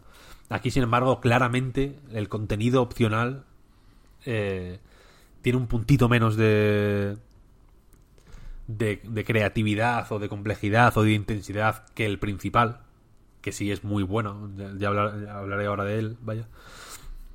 Eh, pero el mundo abierto, pues me parece un trámite relativamente eh, inane, mm, ni, ni suma ni resta, porque tampoco te amplía excesivamente el lore, tampoco te tampoco es eh, un momento GTA de que los viajes te sirven para que los personajes te, te hablen o se desarrollen las relaciones o lo que sea, ¿no? Son, son cosas un poco eh, faltas de vida, por así decirlo. eh, que por suerte son mm, fáciles de abreviar, quiero decir. Eh, Si, por ejemplo, antes hablabas de New Hope, si antes, si quieres ir a New Hope directamente, sin pasar por el. Aparte del, del tren este, por ejemplo, de la- del túnel este en ruinas con el tren, hay un par de cosas más que puedes hacer ahí. Si, si quieres ni siquiera hacerlo del tren, pues tiras para adelante y punto, ¿no? No, no, no te exige o no te bloquea el avance por no por no querer, digamos, eh, participar en la exploración. ¿Qué pasa? Eh, para mí, eh, aunque se puede, insisto, tirar para adelante, que creo de alguna forma que, que el juego te, te, te, te invita, digamos, a tirar para adelante constantemente. Para mí, la exploración está enfrentada directamente con Gears of War, que es un juego de ir para adelante, es un juego que tiene que ser en pasillos. Es un juego en el que si pulsas el botón A, corres para adelante con la cabeza agachada como si fueras un puto toro, ¿no? Es, es como el... Es como si, como si fueras el toro del Sekiro. Como si llevaras fuego en los cuernos. Es un juego, en el análisis lo digo, un poco mm, de forma pajillera, pero porque creo que, que, que se entendía mejor la, la- la idea así, que si cierras los ojos y piensas en, Gear- en Gears of War, probablemente pienses en un momento en el que vas corriendo para adelante, ¿no? Posiblemente no pienses en, en- en un momento en el que estás en un buscando coleccionables, rajando sofás con el Lancer, ¿no? O, o- o en o una, una arena más eh, amplia, sino que posiblemente pienses en los muchos pasillos que hay en el juego y, y- y- y los pasillos gloriosos que hay en el juego, recordemos. Eh, porque es un, o sea, es un juego que hizo un arte del pasillo. Normalmente eh, que un juego sea pasillero eh, se dice como algo negativo, ¿no? Es- Este juego es pasillero. Como que pasillero es una cosa eh, negativa en esa época, en la época de Gears of War. eh, pasillero se utilizaba como, como un término peyorativo o como una característica negativa de un videojuego, ¿no? Y sin embargo, Gears of War cogió el juego pasillero y lo convirtió, lo elevó, básicamente. Eh, haciendo que todo fuera para adelante de una manera. eh, es que eh, yo pienso en Gears of War y pienso, y pienso en un tubo. Que va. es- pienso en el Hyperloop. Es una cosa que. que- pienso en, en- en ese movimiento hacia adelante. Es una cosa. Pienso en energía. Es brutal. Buena- Hizo una analogía a Cliffy en su momento, ¿eh? Dijo que ¿Ah, sí? Gears era una locomotora y Vanquish era un tren bala. El futuro es para Vanquish, Víctor, eso está pillado. Eso es verdad, eso es verdad. Oh, es, es buena esa, ¿eh? Pero es verdad, es verdad que, que- Pero es que Gears es, es una locomotora, quizá no de vapor, pero tampoco un ave. Quiero decir, es un tren viejo, es un tren que. es un tren que pesa, ¿sabes? Que no va especialmente rápido, pero que si te pilla te hace papilla. Vaya pareado me ha salido aquí. ¿no? Es, un- es un, es, un, es un juego que va para adelante. Sí, sí, o para atrás. Pero para atrás tampoco, ¿no? En realidad, porque cuando cierras, cuando avanzas, se cierra la puerta y solo puedes ir para adelante. Y, y de hecho, en este Gears 5, quiero decir, eh, o sea, que, lo que digo no es eh, descabellado, porque las secciones principales, digamos, las que van marcando eh, el avance del juego, digamos, las que cuando te lo pasas te dan logro, son así eh, todavía, ¿no? El, por ejemplo, el, a mí, por ejemplo, el primer acto me parece magistral, me encantó, me, me lo pasé teta. Aparte, eh, puntualizo que yo juego en difícil porque quiero que los enemigos resistan 70.000 millones de disparos en la cabeza. Así como en otras ocasiones he dicho que todos los juegos donde el headshot no mata son malos. Aquí me retracto porque en Gears of War me gusta que los enemigos resistan millones de tiros y que sea un forcejeo constante. Me gusta, me, me, me gusta mucho la sensación de violencia de Gears of War. Sí. De, de, de que te has quedado sin munición y te queda un enemigo y te queda poca vida y sales de la cobertura mm, de un salto, le das al, al RB en este caso, que es el botón que activa la motosierra del Lancer, y te abalanzas contra el, un puto Locust como un, como un chiflado y le cortas por la mitad. Esa violencia es... eh, es, es magistral, quiero decir. Y, y, en, y en Gears 5 funciona como un, como un tiro, es brutal. Incluso, aunque efectivamente, como se ha visto en algún vídeo de comparativa, eh, haya. las prioridades eh, se hayan ido de un, de un punto a otro, como eh, la comparativa es la misma que la de Far Cry Far 2 Cry versus 2, Far Cry sí, 5, sí. ¿no? Porque en esa época, de hecho, Control es al revés. Por ejemplo, Control es un juego de esa época, en realidad. En esa época había un- unos- unas prioridades y ahora- y ahora hay otras. Y aún así, la, la- fuerza de, de los personajes de Gears of War, independientemente de quién sea, ¿no? Kate, ves que es más menuda, digamos, más delgada, más bajita que, que cualquier otro de los personajes, que, que Dom, por ejemplo, que es un mastuerzo de dos metros, eh, absolutamente una mole, que es prácticamente redondo, y aún así la, la, fuerza con la que se representa el movimiento de todos los personajes es, es igual, es una violencia hacia adelante, eh, efectivamente, como decía Cliffy, de locomotora. Y, lo hace eh, fenomenal, ¿no? En, el juego. Lo único que sin llegar a cortar el flow al 100%, eh, y tanto como aprecio que The Coalition intente eh, introducir ideas propias para diferenciar claramente su etapa de la etapa de Epic, por así decirlo. No sé si igual esto también es una paja mental eh, que me estoy haciendo yo de más, pero bueno, que, que quieran realmente eh, que sus Gears, siendo Gears of War, sean otra cosa, claramente.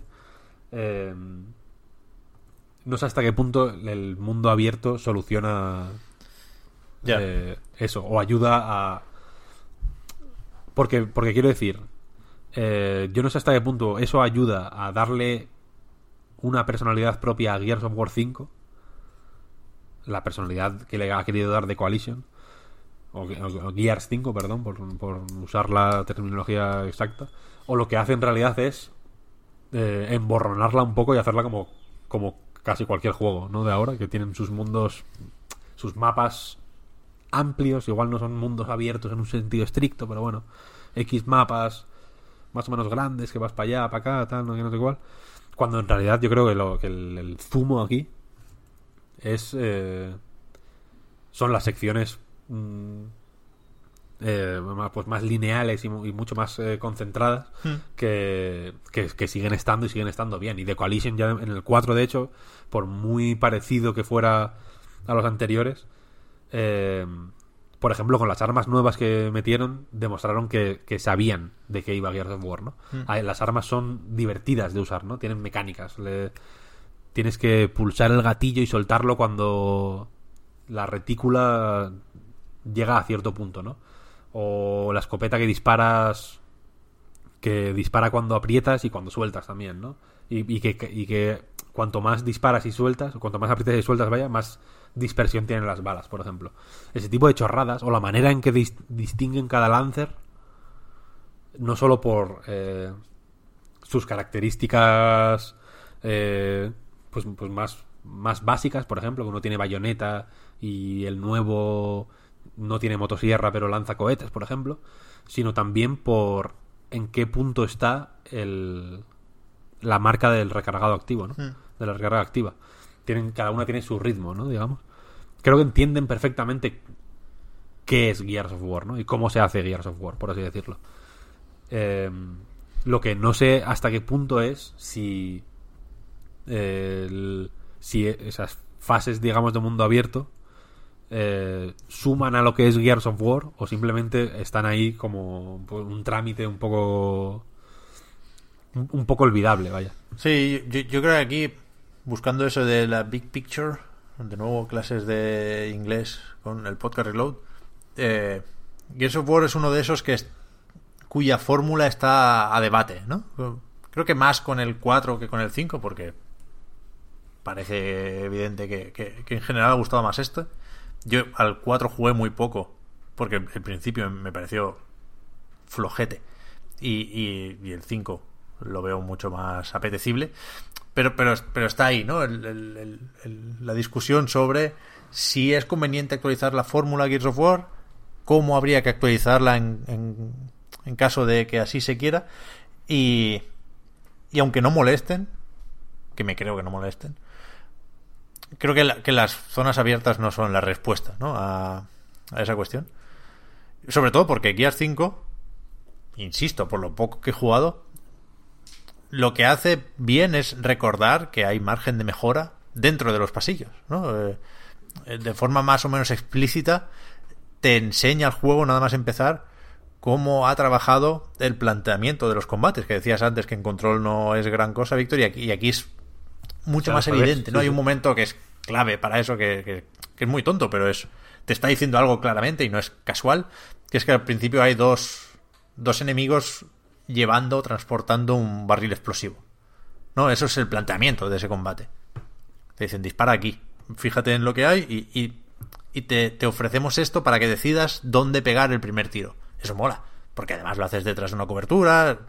Hay, otra escena muy, muy, muy próxima en la que os dividís el grupo en dos parejas y unos se, se posicionan al otro lado y van pegando con el francotirador. Eh, creo que eso lo hace mejor Gears 5 que cualquier otro Gears. Des justo antes de dejarlo hay una escena en un poblado, ¿no? Que primero lo recorres en una dirección de forma Buenísimo. pacífica, digamos, y luego lo recorres de vuelta a tiros y está muy bien traída esa escena también.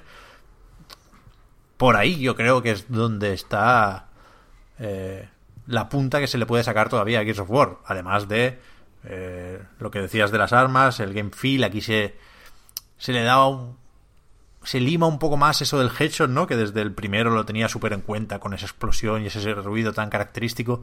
Aquí le suma la información en la retícula que también te chiva si es con recarga activa o no. Quiero decir que todo eso está muy bien trabajado, esas sensaciones más viscerales están muy muy bien en este Gear 5 y yo creo que es lo que se puede mejorar todavía más de cara a, próximas entregas.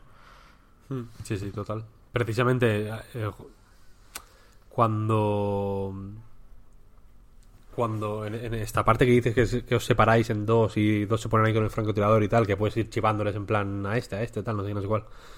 Eh, jugando en difícil, al final de esa, de esa parte, si te acuerdas, van dos de.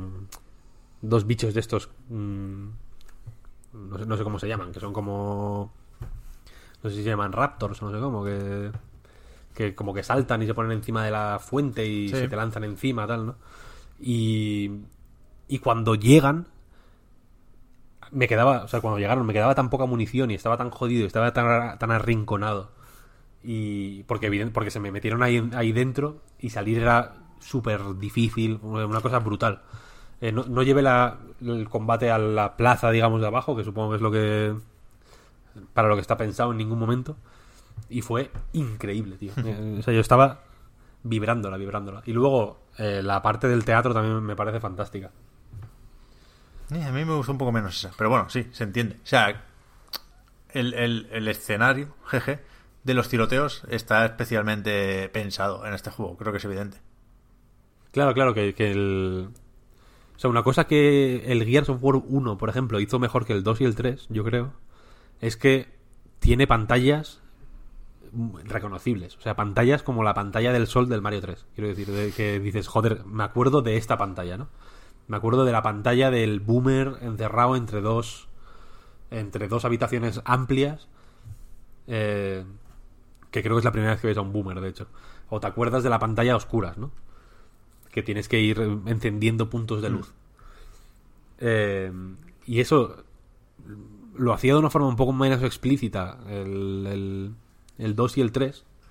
Yo creo que necesariamente. A mí, otro problema que le encuentro a, otro problema, bueno, otra dificultad eh, que le encuentro a, a Gears of War ahora, después de que lo haya cogido de Coalition, es que el primer Gears of War es una cosa más o menos espontánea, quiero decir, que no tenían ni nada que ganar ni nada que perder, entiendo. Mm.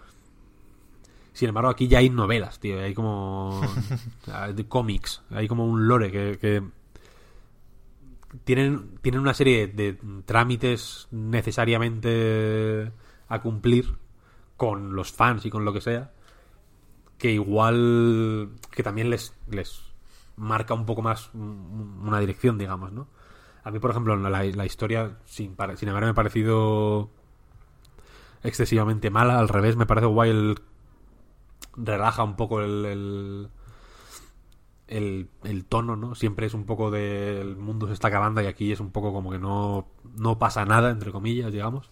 O la, digamos, la, el, el, la historia es, es, mucho más individual porque va, va, mucho más sobre Kate y su familia y su legado y tal igual, sus ancestros. Eh, y, y ya digo, sin parecerme horrible, pues, en fin, tampoco es que me haya parecido súper interesante, yeah. no, honestamente. Hombre, yo con lo, de, el uno... con lo de librarnos de JD me vale, ¿eh? Porque esto, o me hizo gracia. Esto se sabe, ¿eh? al principio del juego sí controlas a JD y después pasa una cosa y pasas a controlar a Kate. Eh, insisto, esto se sabe porque es, esa parte se presenta con la cinemática del E3 del año pasado, ¿eh? Pero que creo que JD era un problema realmente para la saga hasta cierto punto, es un indeseable. lo mires como lo mires, todo el rato, en cada momento que aparece Marcus, dices, yo quiero, yo quiero jugar con Marcus. Sí, sí. Devuélveme a, Es a mi como. Es un poco la, misma relación que hay entre Julio Iglesias y Enrique Iglesias. Más o menos. Más o ¿no? menos. Que, ni- que nin- en ninguno de los dos igual es un role model, pero si te tienes que quedar con uno. pues la Claro, pero no Enrique fácil. Igle- eh, te podría llegar a hablar de una pequeña historia de redención con Enrique Iglesias. A mí me gusta más el, el, el- el contemporáneo, el más reciente, que el, el inicial de Enrique Iglesias. Pero con JD pasa una cosa que es que es indeseable ya el, el- el- el- el tipo por defecto, pero es que después el cabrón encima se vuelve borde. Porque Sí, encima es gilipollas. Sí, sí, le pasa una no, cosa y encima el cabrón, o sea, aparte de tener cero carisma, se queda más feo y, está agriado totalmente. Con lo cual hay, hay- hay que descartarlo y hay que huir de ahí. Y el, el cambio por Kate es bienvenido y yo no sé cómo sigue su historia, sé cuál es el gancho y me parece un buen gancho. Tengo ganas de continuar por, por, por- por ver qué pasa. Pero, pero eso, creo que, que Gears 5 es hábil esquivando los problemas del 4 en ese sentido. Que me parece un juego Sí, que, que sí, no, sí. que no es malo porque el diseño es el que es, es similar, pero sí toma unas pocas decisiones que lo hacen menos apetecible. Como Sí, lo bueno, empezar y- y- disparando a robots. Vaya, yo es que lo dejé el 4 porque estaba hasta los cojones de disparar robots. Sí, no, lo de los robots es como tío. Aquí, eh, el tutorial, ¿tú lo hiciste? Lo hice con la beta, con lo cual aquí me lo salté. Ah, vale, vale, vale. El tutorial es un poco también, tío, no me enseñes, tío. Sí, sí. jugar. Déjame sí. Que bueno, se nota también que. O sea, se nota que es un juego que es más. eh, welcoming. Hmm. Por seguir con el Magic English de- del podcast Reload. En el sentido de que saben que se, que se va a jugar más, entiendo. Y. Y que, te- como que te lo quiere dar todo bien mascadito y tal. Sí.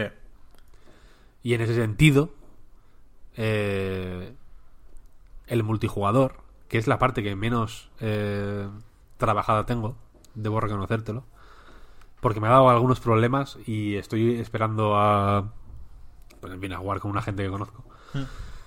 Eh, pero también a- in- creo, creo que los cambios que hacen, tanto en el modo horda como en algunos modos más eh, pachanguita, digamos, como el modo nuevo, digamos, de escape, como el grupo de, de Ska-Punk, eh, los veo los veo bien, la verdad. Creo que son cambios bienvenidos y que y que están suficientemente separados de la campaña en la si te acuerdas en el 4 bueno si, no jugaste mucho en el 4 la cosa es que había eh, había un- unas cuantas pantallas en las que entraba el fabricador o la fabricadora creo que se llama que es una mierda que aquí está en el modo horda de aquí está es un chisme que te permite crear eh, pues eh, barreras y, y demás no para la- para evitar el avance de las hordas no como un- la parte tower defense del modo Sí. Eh, y en la en el 4 se- estaban estaba integrado en la campaña de alguna manera en algunas pan- las pantallas menos inspiradas sin ninguna duda. Y aquí simplemente se limita a al modo horda que ya, ya es bienvenido, ya está bien. Eh, creo que está guay especializar un poco a cada jugador en el sentido de darle una serie de características más específicas eh, para, para motivar un poco más el juego en, equipo, que al final el modo el modo horda es lo que es, vaya, y, el- y escape eh, que viene a ser mm, como el modo este, ¿cómo se llama el modo de Battlefield este que vas avanzando por el mapa, digamos? No me acuerdo. Creo que es Rush en inglés. Creo que en castellano es asalto o algo así. Puede ser. Viene a ser eh, ir avanzando por una serie de, de tramos de un mapa más, más bien grande. Eh, y, y la cosa es que te van dando motivos para estar en movimiento todo el rato. Hay un gas que te obliga a avanzar constantemente. Entonces, eh, mola. Es un juego, es un modo de juego con, con tensión, con. Eh, bi- bien planteado.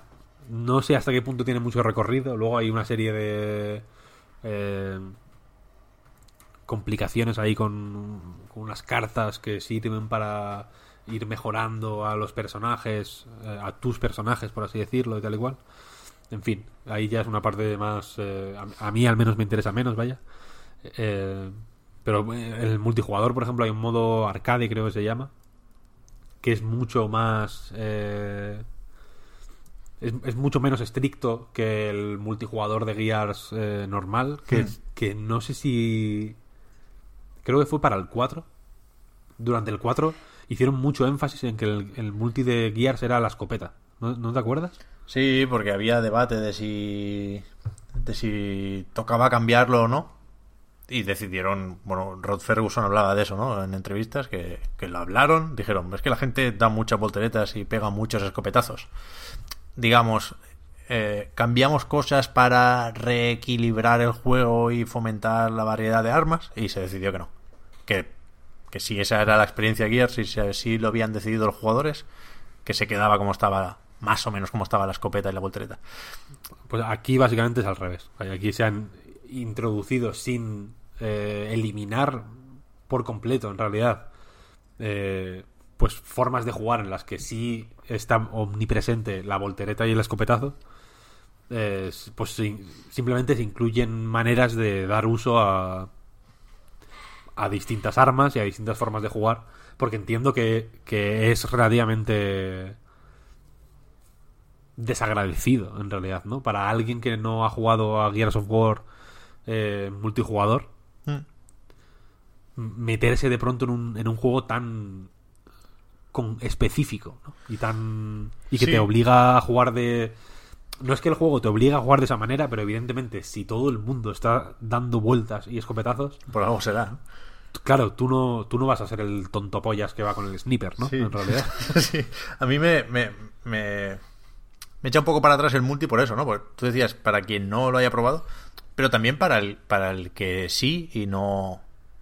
Digamos, con el Gears 2, eso en concreto ya, ya hizo su función, ¿no? Eh, entiendo que los fans tienen más que decir aquí que yo, ¿eh? Pero, pero que a mí me echa para atrás, o sea, ya.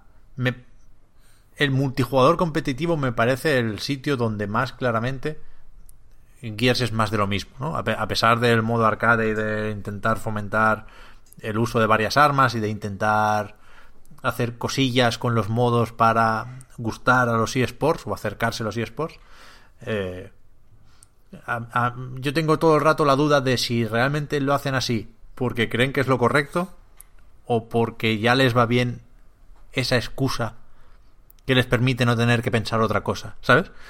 En cualquier caso, el problema es poco importante, porque si no quiero ese multicompetitivo, ya tengo la campaña, ya tengo el Horda, y ahora además tengo el escape. ¿eh? En, el apartado de tochez, Gear 5 es indudablemente tocho. O sea, aquí por, por modos y por horas, desde luego no será. Así que no... Es, es, es tentador, ¿no? Eh, El debate del más de lo mismo, pero creo que, es, que, es, que está apagado desde el propio juego. Así que ninguna queja. Y yo no tengo mucho más que decir de Gears 5. Nos van a canear si no decimos algo de los gráficos. Así que los gráficos están muy bien. O sea, es, es curioso lo de los 60 frames, ¿eh? Ojo. Eh, se puede quitar importancia, ¿no? De nuevo es tentador decir, no, en Gears el espectáculo primero. Pero con Gears 5 yo he jugado en PC. O sea, la campaña va a 4K 60 frames en Xbox One X, que es un, es un hito, ¿eh? es algo muy serio. Y, y en, eh, jugando en PC, no a 4K, pero sí a 60 frames. Me, me gustó, me sorprendió para bien encontrarme con algo tan Nintendo como eh, el, el que te joda pasar de 60 a 30. Porque las cinemáticas van a 30. ¿no? Porque tienen más efectos, eh, los gráficos se recargan un poquito más en las cinemáticas y, y- y pasan de 60 a 30. Y jode. Dices, coño, vuelve a los 60. ¿No? Y cuando, cuando hacen esas transiciones más o menos fluidas de peliculita a vuelves a tener el control, pues gusta mucho recuperar los 60 frames. Así que, que, que- que bien invertida ahí la tecnología. O sea, como, aunque no sea de Epic ya esto, como demo técnica de Unreal Engine, sigue siendo seguramente lo mejor que hay. Sí, sí. Así que bien, hemos pasado la marca de las tres horas, ¿eh? Tenía yo dudas de si, de si Yo, llegaríamos yo a no he tenido dudas nunca. Lo he sabido siempre. momento. No, no, no, no, no. Ya. Yo he empezado a dudar cuando Víctor ha dicho lo de no comprar Death Stranding nadie en el mundo. He dicho, igual nos queda largo. hoy. Yo sabía que llegábamos, pero ya a absoluta seguridad 100% cuando Víctor ha dicho, voy a ser breve. Ahí decía, bueno, ya está. Hombre, Ya está. No es. No, no he sido breve. No, Víctor.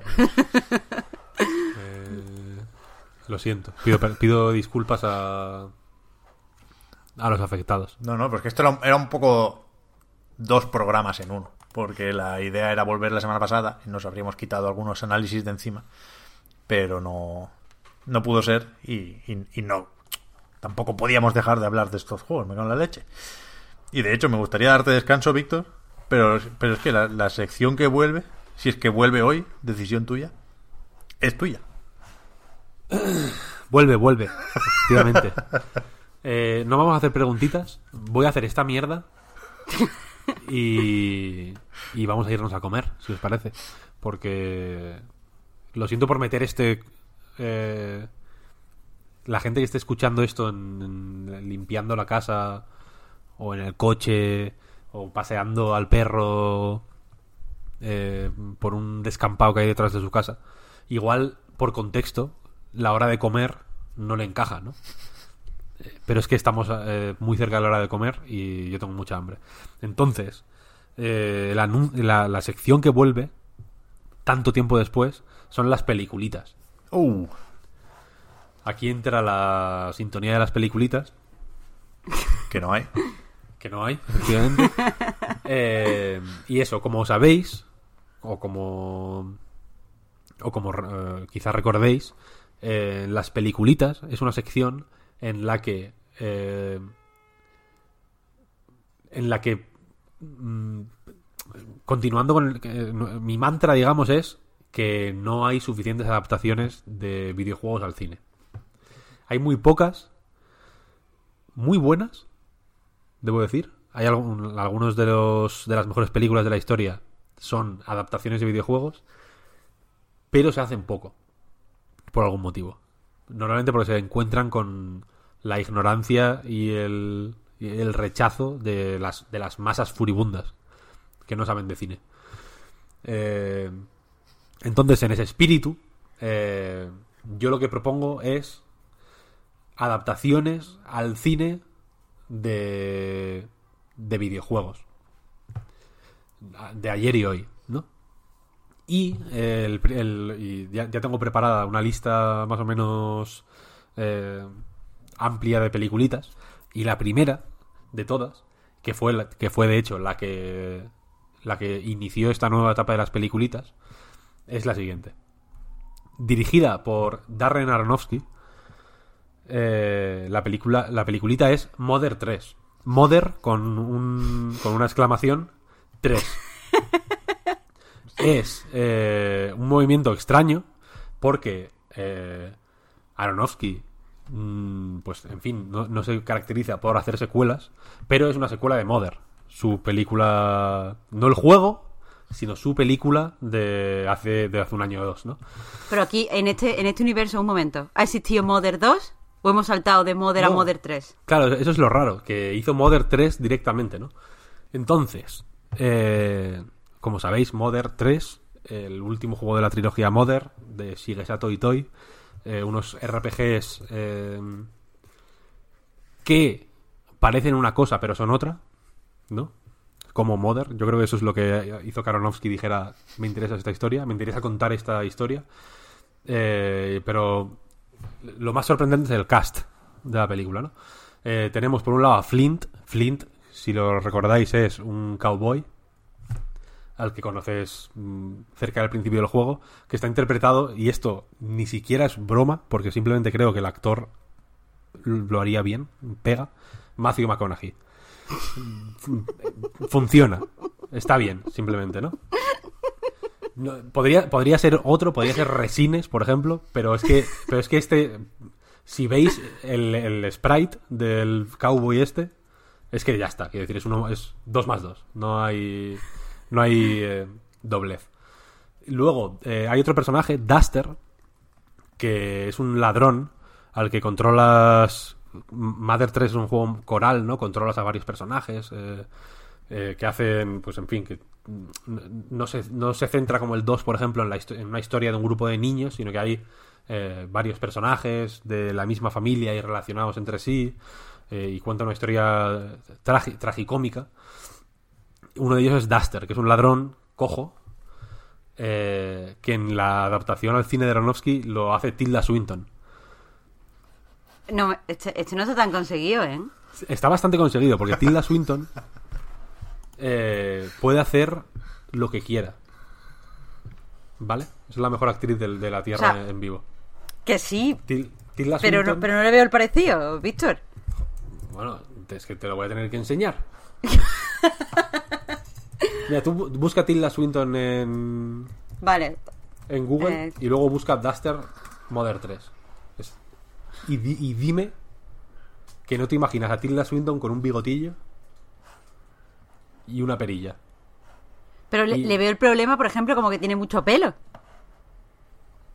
Bueno, pero esto se, carac- ca- se No caracteriza. sé. Víctor, mira, el primero, el primero la, has clavado, pero yo aquí veo un midcast. Deci- es decisión mm, eh, conflictiva que le va a ganar a Tilda Swinton un Oscar. Te lo digo. vale, vale, Luego. correcto. Luego, Lucas, el, niño. Posiblemente conozcáis a Lucas eh, porque viene a ser el clon de Ness en el Smash Bros, ¿no? Básicamente. Eh, es el personaje infantil de Mother 3. Eh, y aquí, para interpretar a Lucas, tenemos un, un regreso al mundo de la actuación y al mismo tiempo un salto al otro lado del charco, a Hollywood, porque el actor que lo interpreta es Eduardo García Dudu, que es el, el burlao, el niño de Aquí no hay quien viva. Más mayor, evidentemente, es un papel difícil que él, después de toda su experiencia como estrella del trap o de la, o de la música urbana, eh, pues eh, puede interpretar un papel tan emocional como, como el de Lucas. Y por último, eh, hay otro personaje que es un perro. Boney se llama. Eh, y, aquí es, digamos, donde de, manera muy enigmática, como Aronofsky sabemos que sus películas son complejas, ¿no? Eh, Están llenas de, eh, de ambigüedades y de, metáforas. Eh, Boney es un perro, insisto, y la voz, ladridos, la pone Javier Bardem.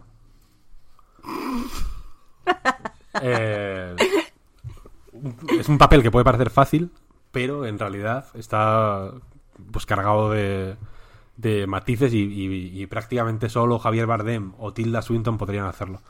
Pero a ver, siendo Javier Bardem, ¿no es, cre- ¿no es más creíble que se vista el de perro? Porque es Javier Bardem. Se- eso es, eso- ¿Eso lo ha considerado Aronofsky? pero es que eso recuerda un poco a, a Wilfred, se llama la serie esa. Ay, es verdad. El, la del perro, claro. Entonces, y ya parece ahí otra otra movida. Wilfred en realidad es Mother 3, la serie, un poco. Pero bueno, eso ya eso es otro otro melón. Es que si empezamos, si, si empezamos a vestir a gente de perro, nos vamos a encasillar en Wes Anderson, que es lo que mató las preguntitas en su momento. Las peliculitas, sí. Sí, sí, ¿Qué sí. he dicho? Las preguntitas, perdón, sí, las peliculitas. Claro, Las preguntitas las ha matado ahora las peliculitas. Wes Anderson, conocido por ser Platinum Games de eh, El Séptimo Arte. El- efectivamente. Desde, Totalmente. Desde el prisma. Totalmente. Desde el prisma de nightgames.com. Entonces, por ahí, por ahí nos podemos hacer daño. No, claro, ahora hay que. Estas peliculitas van a ser un poco más variadas.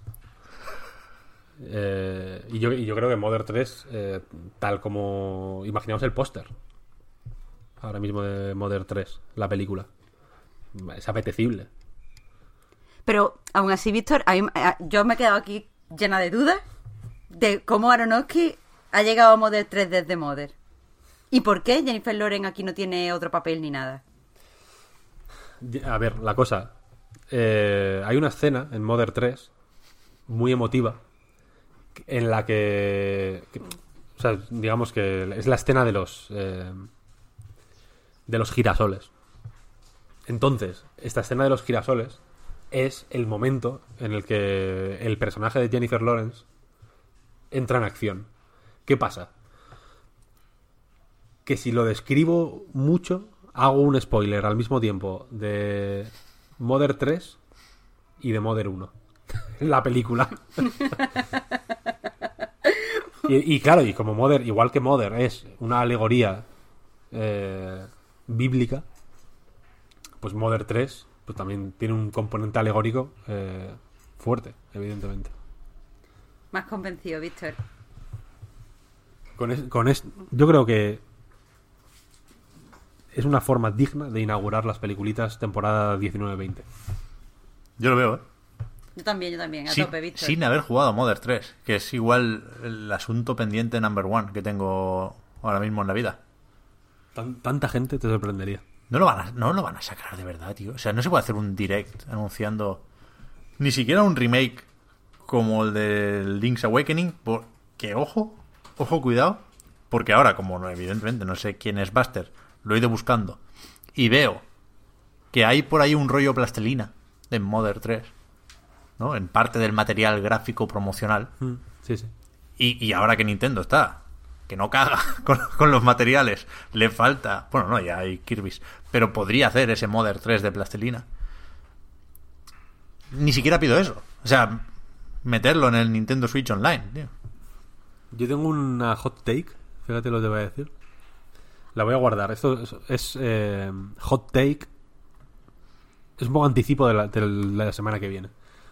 Pero mi hot take es que los gráficos de Link's Awakening de Game Boy son mejores que los del de Switch. ¿Pero Game Boy Color o normal?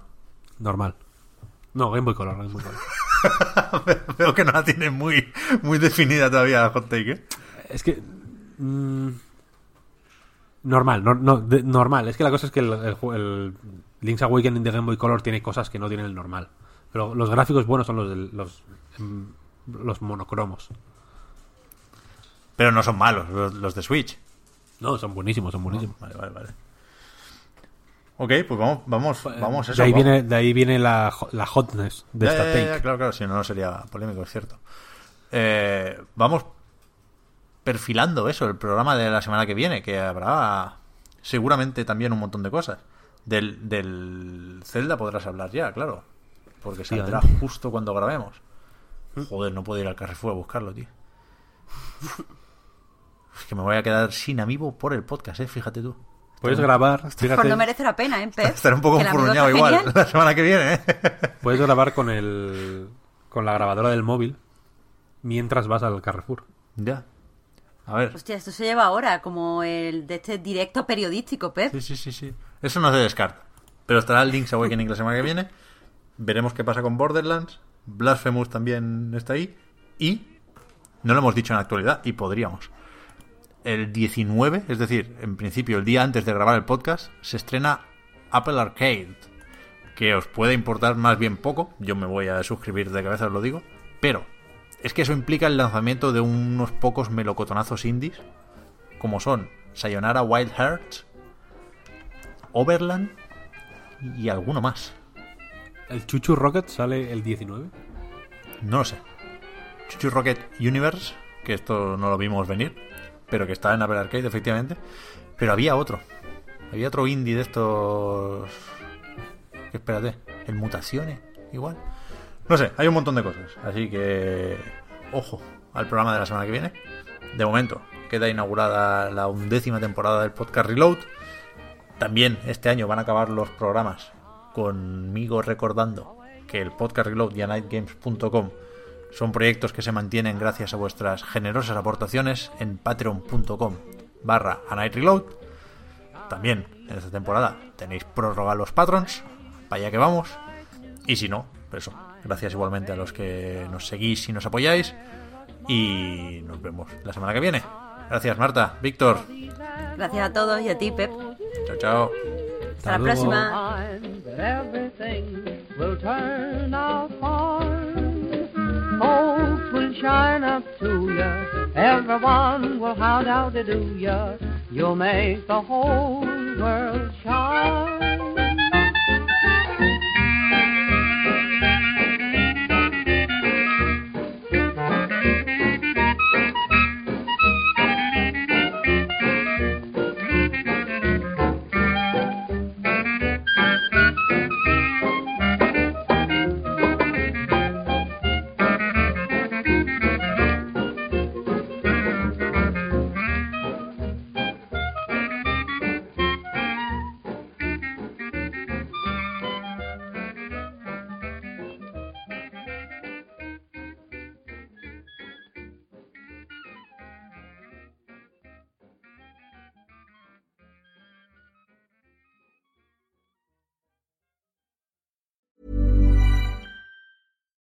Hi, I'm Daniel, founder of Pretty Litter. Cats and cat owners deserve better than any old fashioned litter. That's why I teamed up with scientists and veterinarians to create Pretty Litter. Its innovative crystal formula has superior odor control and weighs up to 80% less than clay litter. Pretty Litter even monitors health by changing colors to help detect early signs of potential illness. It's the world's smartest kitty litter.